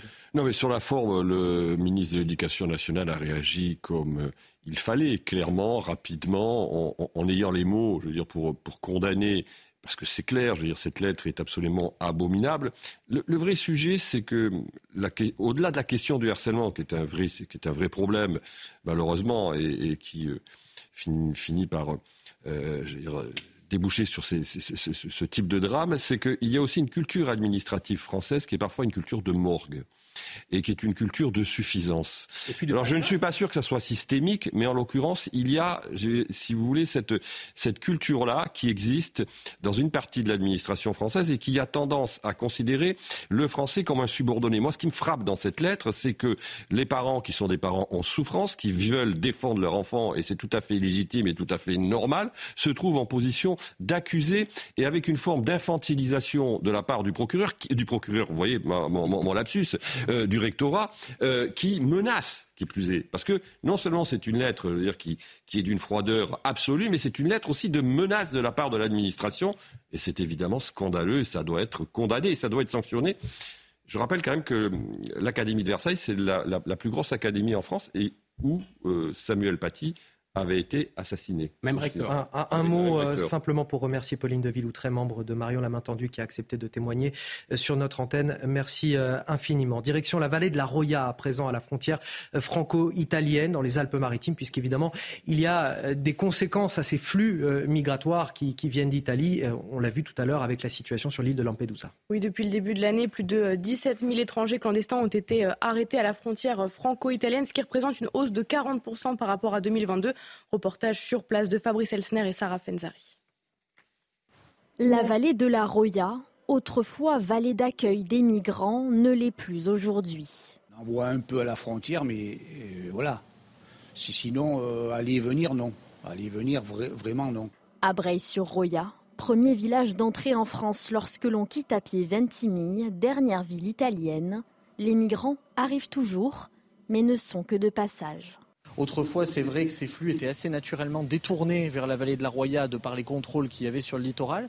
Aujourd'hui, c'est différent. On a des contrôles qui sont beaucoup mieux répartis sur toute la frontière. Il y a du passage ici dans, la vallée de la Roya, comme ailleurs sur la frontière, mais ce n'est pas du tout comparable avec euh, les, les flux très importants qu'on avait en 2015-2016. Pour ceux qui restent dans cette commune de 2200 habitants, ces derniers se sont faits à leur présence. Au quotidien, c'est tranquille, ils sont discrets. Certains travaillent. Donc, euh, ils ont les mêmes semblables que nous, quoi. Il n'y a rien de, de différent. À la frontière italienne, le nombre de migrants arrivés sur les côtes a doublé cette année par rapport à la même période en 2022. À Orvaux, près de Nantes, les installations répétitives de camps de Rome qui inquiètent les habitants. Cette communauté qui s'installe régulièrement sur le site sportif de leur commune. Le, le week-end dernier, plusieurs dizaines de caravanes avaient pris la possession des lieux. Oui, à chaque fois, les individus s'introduisent par effraction sur ces euh, terrains privés ou publics. Fort heureusement, cette fois, les occupants ont fini par quitter la commune rapidement. Les détails avec Mickaël Chailloux. Début septembre, entre 60 et 70 caravanes de familles roms ont envahi une nouvelle fois ce complexe sportif municipal d'Orvaux. En six ans, les voisins les plus proches, regroupés en collectif, ont comptabilisé une demi-douzaine d'occupations illégales. Ils préfèrent témoigner de façon anonyme pour expliquer les nuisances subies. On avait des coupures euh, incessantes sur le réseau. Qui étaient liées à quoi? Qui étaient liées au branchement, euh, au branchement mal fait, euh, la surchauffe du, du réseau, quoi. Ce complexe sportif, la mairie d'Orvaux l'a acheté 900 000 euros l'an passé à l'usine Alcatel qui a fermé ses portes. Les habitants, contribuables, font part de leur incompréhension. Pour les Orvaltais, c'est évidemment un traumatisme puisque beaucoup de familles attendent pour leurs enfants que ce gymnase soit équipé. Et là, aujourd'hui, euh, bah, la, facture va, s'alourdir forcément, puisqu'il faut, il faut tout refaire. Il y a des gens qui aujourd'hui vont euh, certainement euh, déraper parce que l'absence de d'autorité de, l'État fait que ça fait six ans que ça dure, on n'en peut plus. Le maire écologiste d'Orvaux, qui a porté plainte et affirme sa fermeté, n'a pas souhaité nous répondre. Dans l'opposition, on tape du poing sur la table. Je pense qu'il y a un équilibre à trouver entre ordre public et humanité. Enfin, moi, je suis plutôt pour que les gens qui ont envie de s'intégrer euh, en France, à Nantes, on puisse leur mettre un terrain à disposition. Mais ceux qui nous posent des problèmes, ceux qui sont délinquants, ceux qui, font, qui sont dans les trafics, on doit appliquer la loi. Pour éviter toute nouvelle occupation du terrain de sport, la police municipale procède à des rondes régulières. À Orvaux, 27 000 habitants, il y a aujourd'hui trois camps de Rome. 8h44 sur CNews, le rappel de l'actualité signé Marine Sabourin. Les distributeurs pourront vendre de l'essence à perte pendant quelques mois afin de leur permettre de faire baisser les prix davantage. Annonce faite par Elisabeth Borne chez nos confrères du Parisien. La première ministre affirme qu'avec cette mesure inédite, nous aurons des résultats tangibles pour les Français sans subventionner le carburant. Le Gard, la Lozère et l'Hérault ne sont plus ce matin en alerte orange, pluie, orage, pluie, inondation. Hier, euh, l'Hérault était placé en vigilance rouge en raison d'un épisode Sévenol. Regardez ces images impressionnantes à l'Odev où une partie des réseaux téléphoniques a été arrachée. Une quinzaine de personnes ont dû être évacuées de leur domicile. C'est l'équivalent de plus d'un mois de pluie qui est tombé en quelques heures. Et puis la situation est toujours très tendue sur l'île italienne de Lampedusa où près de 11 000 migrants ont débarqué en l'espace d'une semaine. La présidente de la Commission européenne, Ursula von der Leyen, doit arriver sur place en fin de matinée. Elle sera accueillie par la première ministre Giorgia Meloni. Les deux femmes s'exprimeront devant la presse à 11h30. L'actualité, c'est aussi le pape attendu à Marseille le week-end prochain. Le souverain pontife donnera une messe au stade Vélodrome à laquelle assistera le, chef de l'État Emmanuel Macron. 57 000 personnes y sont attendues. Oui, alors un dispositif de sécurité euh, exceptionnel est mis en place. Objectif prévenir toute menace terroriste ainsi que d'éventuelles perturbations ou actes de délinquance. Retour sur ce dispositif hors norme avec Stéphanie Rouquier. Pour cette visite historique, les autorités déploient un dispositif de sécurité exceptionnel et unique à Marseille. 1000 agents de sécurité privés et 5000 policiers et gendarmes seront déployés dans toute la ville. Évidemment, un très gros dispositif terrestre avec des périmètres de sécurité autour de chaque site visité, le déminage de chaque site, le filtrage de tous les, de tous les invités et même de toute la foule qui voudra s'approcher au plus près du pape un dispositif de protection aérienne. L'armée de l'air et de l'espace nous met une bulle de protection aérienne autour de ces sites pour empêcher toute menace qui vient du ciel. Et puis certains sites ont une façade maritime, donc il y aura évidemment aussi des moyens de gendarmerie maritime. Le pape arrivera dans la cité phocéenne vendredi. Il célébrera premièrement une prière mariale dans la basilique Notre-Dame de la Garde. L'autre temps fort de cette visite se déroulera samedi après-midi. Le pape François va parcourir un kilomètre sur le Prado à bord de sa papa mobile pour rejoindre le stade Vélodrome où il célébrera la Sainte Messe devant 57 000 fidèles seulement sur invitation. À l'extérieur, des écrans géants vont retransmettre l'événement devant plus de 100 000 personnes. Bon, sur ce plateau, elle est presque aussi attendue que le souverain pontife à, Marseille. C'est la reine de l'info. Il y a moins de sécurité quand même. Hein. Il y a un petit peu moins de sécurité, mais alors un, plaisir immense de vous avoir parce que je vous croise même plus dans les couloirs de la rédaction. Donc ça me fait un très grand plaisir que vous veniez euh, nous rendre visite ce matin. Pourquoi? Parce qu'évidemment, votre rendez-vous toute l'année, le dimanche à 10h, c'est le grand rendez-vous CNews, Europe 1, Les Échos. Ma chère Sonia, vous recevez qui aujourd'hui? Merci pour cette présentation. Nous recevons Nicolas Dupont-Aignan, président de Debout la France. Évidemment, au programme, tous les sujets dont vous avez parlé avec euh, vos invités, avec Lampedusa débordé, avec l'Europe euh, dépassée, la visite de Ursula von der Leyen. Et puis, évidemment, nous parlerons du harcèlement scolaire et de cette lettre totalement abjecte qui a été envoyée aux parents. Beaucoup de sujets à aborder effectivement avec lui. Le rendez-vous est pris, euh, ma chère Sonia, à 10h. Le grand rendez-vous CNews Europe 1, les échos du sport pour finir euh, notre émission. Retrouvez votre programme de choix avec Autosphère, premier distributeur automobile en France. Et Marine, on démarre avec la Coupe du Monde de rugby et l'affiche de la soirée d'hier, Irlande-Tonga. Oui, face à l'ogre vert, les joueurs ont tout tenté mais s'inclinent finalement euh, assez lourdement, 59 à 16. Ils démarrent la compétition par une défaite pendant que les Irlandais enchaînent un deuxième succès. Puis plus tôt dans la journée, euh, le Portugal faisait lui aussi son entrée dans la compétition. Oui, pour leur euh, deuxième participation en Coupe du Monde, ceux qu'on surnomme les loups n'ont pas démérité, offrant plus qu'une résistance au Pays de Galles avec de beaux mouvements collectifs. Les Gallois fébriles assurent malgré tout l'essentiel avec une deuxième victoire, score final 28 à 8 si vous préférez la vitesse, il y a de la Formule 1 aussi aujourd'hui. Oui, direction euh, Singapour et son circuit urbain. Départ de la course à 14h à suivre en direct sur Canal+. Et puis si vous avez raté la séance de qualification hier, piqûre de rappel avec Bruno Scargiotetti.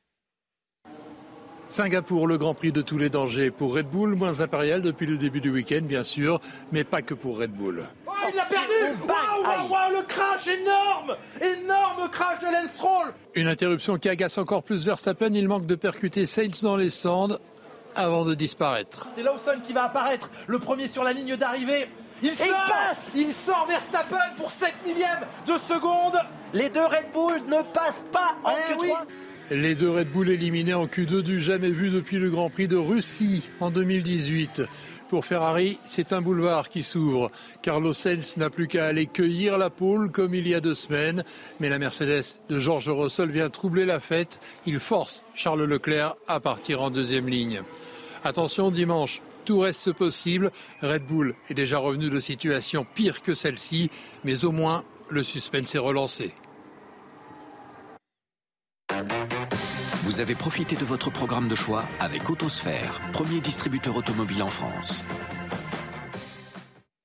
Et on arrive donc à la fin de cette émission, la matinale week-end. On se retrouve évidemment à partir de samedi prochain. Demain, euh, vous retrouvez Romain Desarbres pour la matinale avec euh, Chanel Housteau sur, euh, sur CNews, bien évidemment, à partir de, 5h55. Le temps pour moi de remercier mes invités, Arnaud Benedetti. Merci beaucoup. Merci à vous. Guillaume Bigot, bien évidemment. Je vous retrouve la semaine prochaine avec Marine Sabourin pour l'égité. Merci à tous. Vous restez avec nous sur CNews. Dans un instant, l'heure des pros, avec Elliot Deva.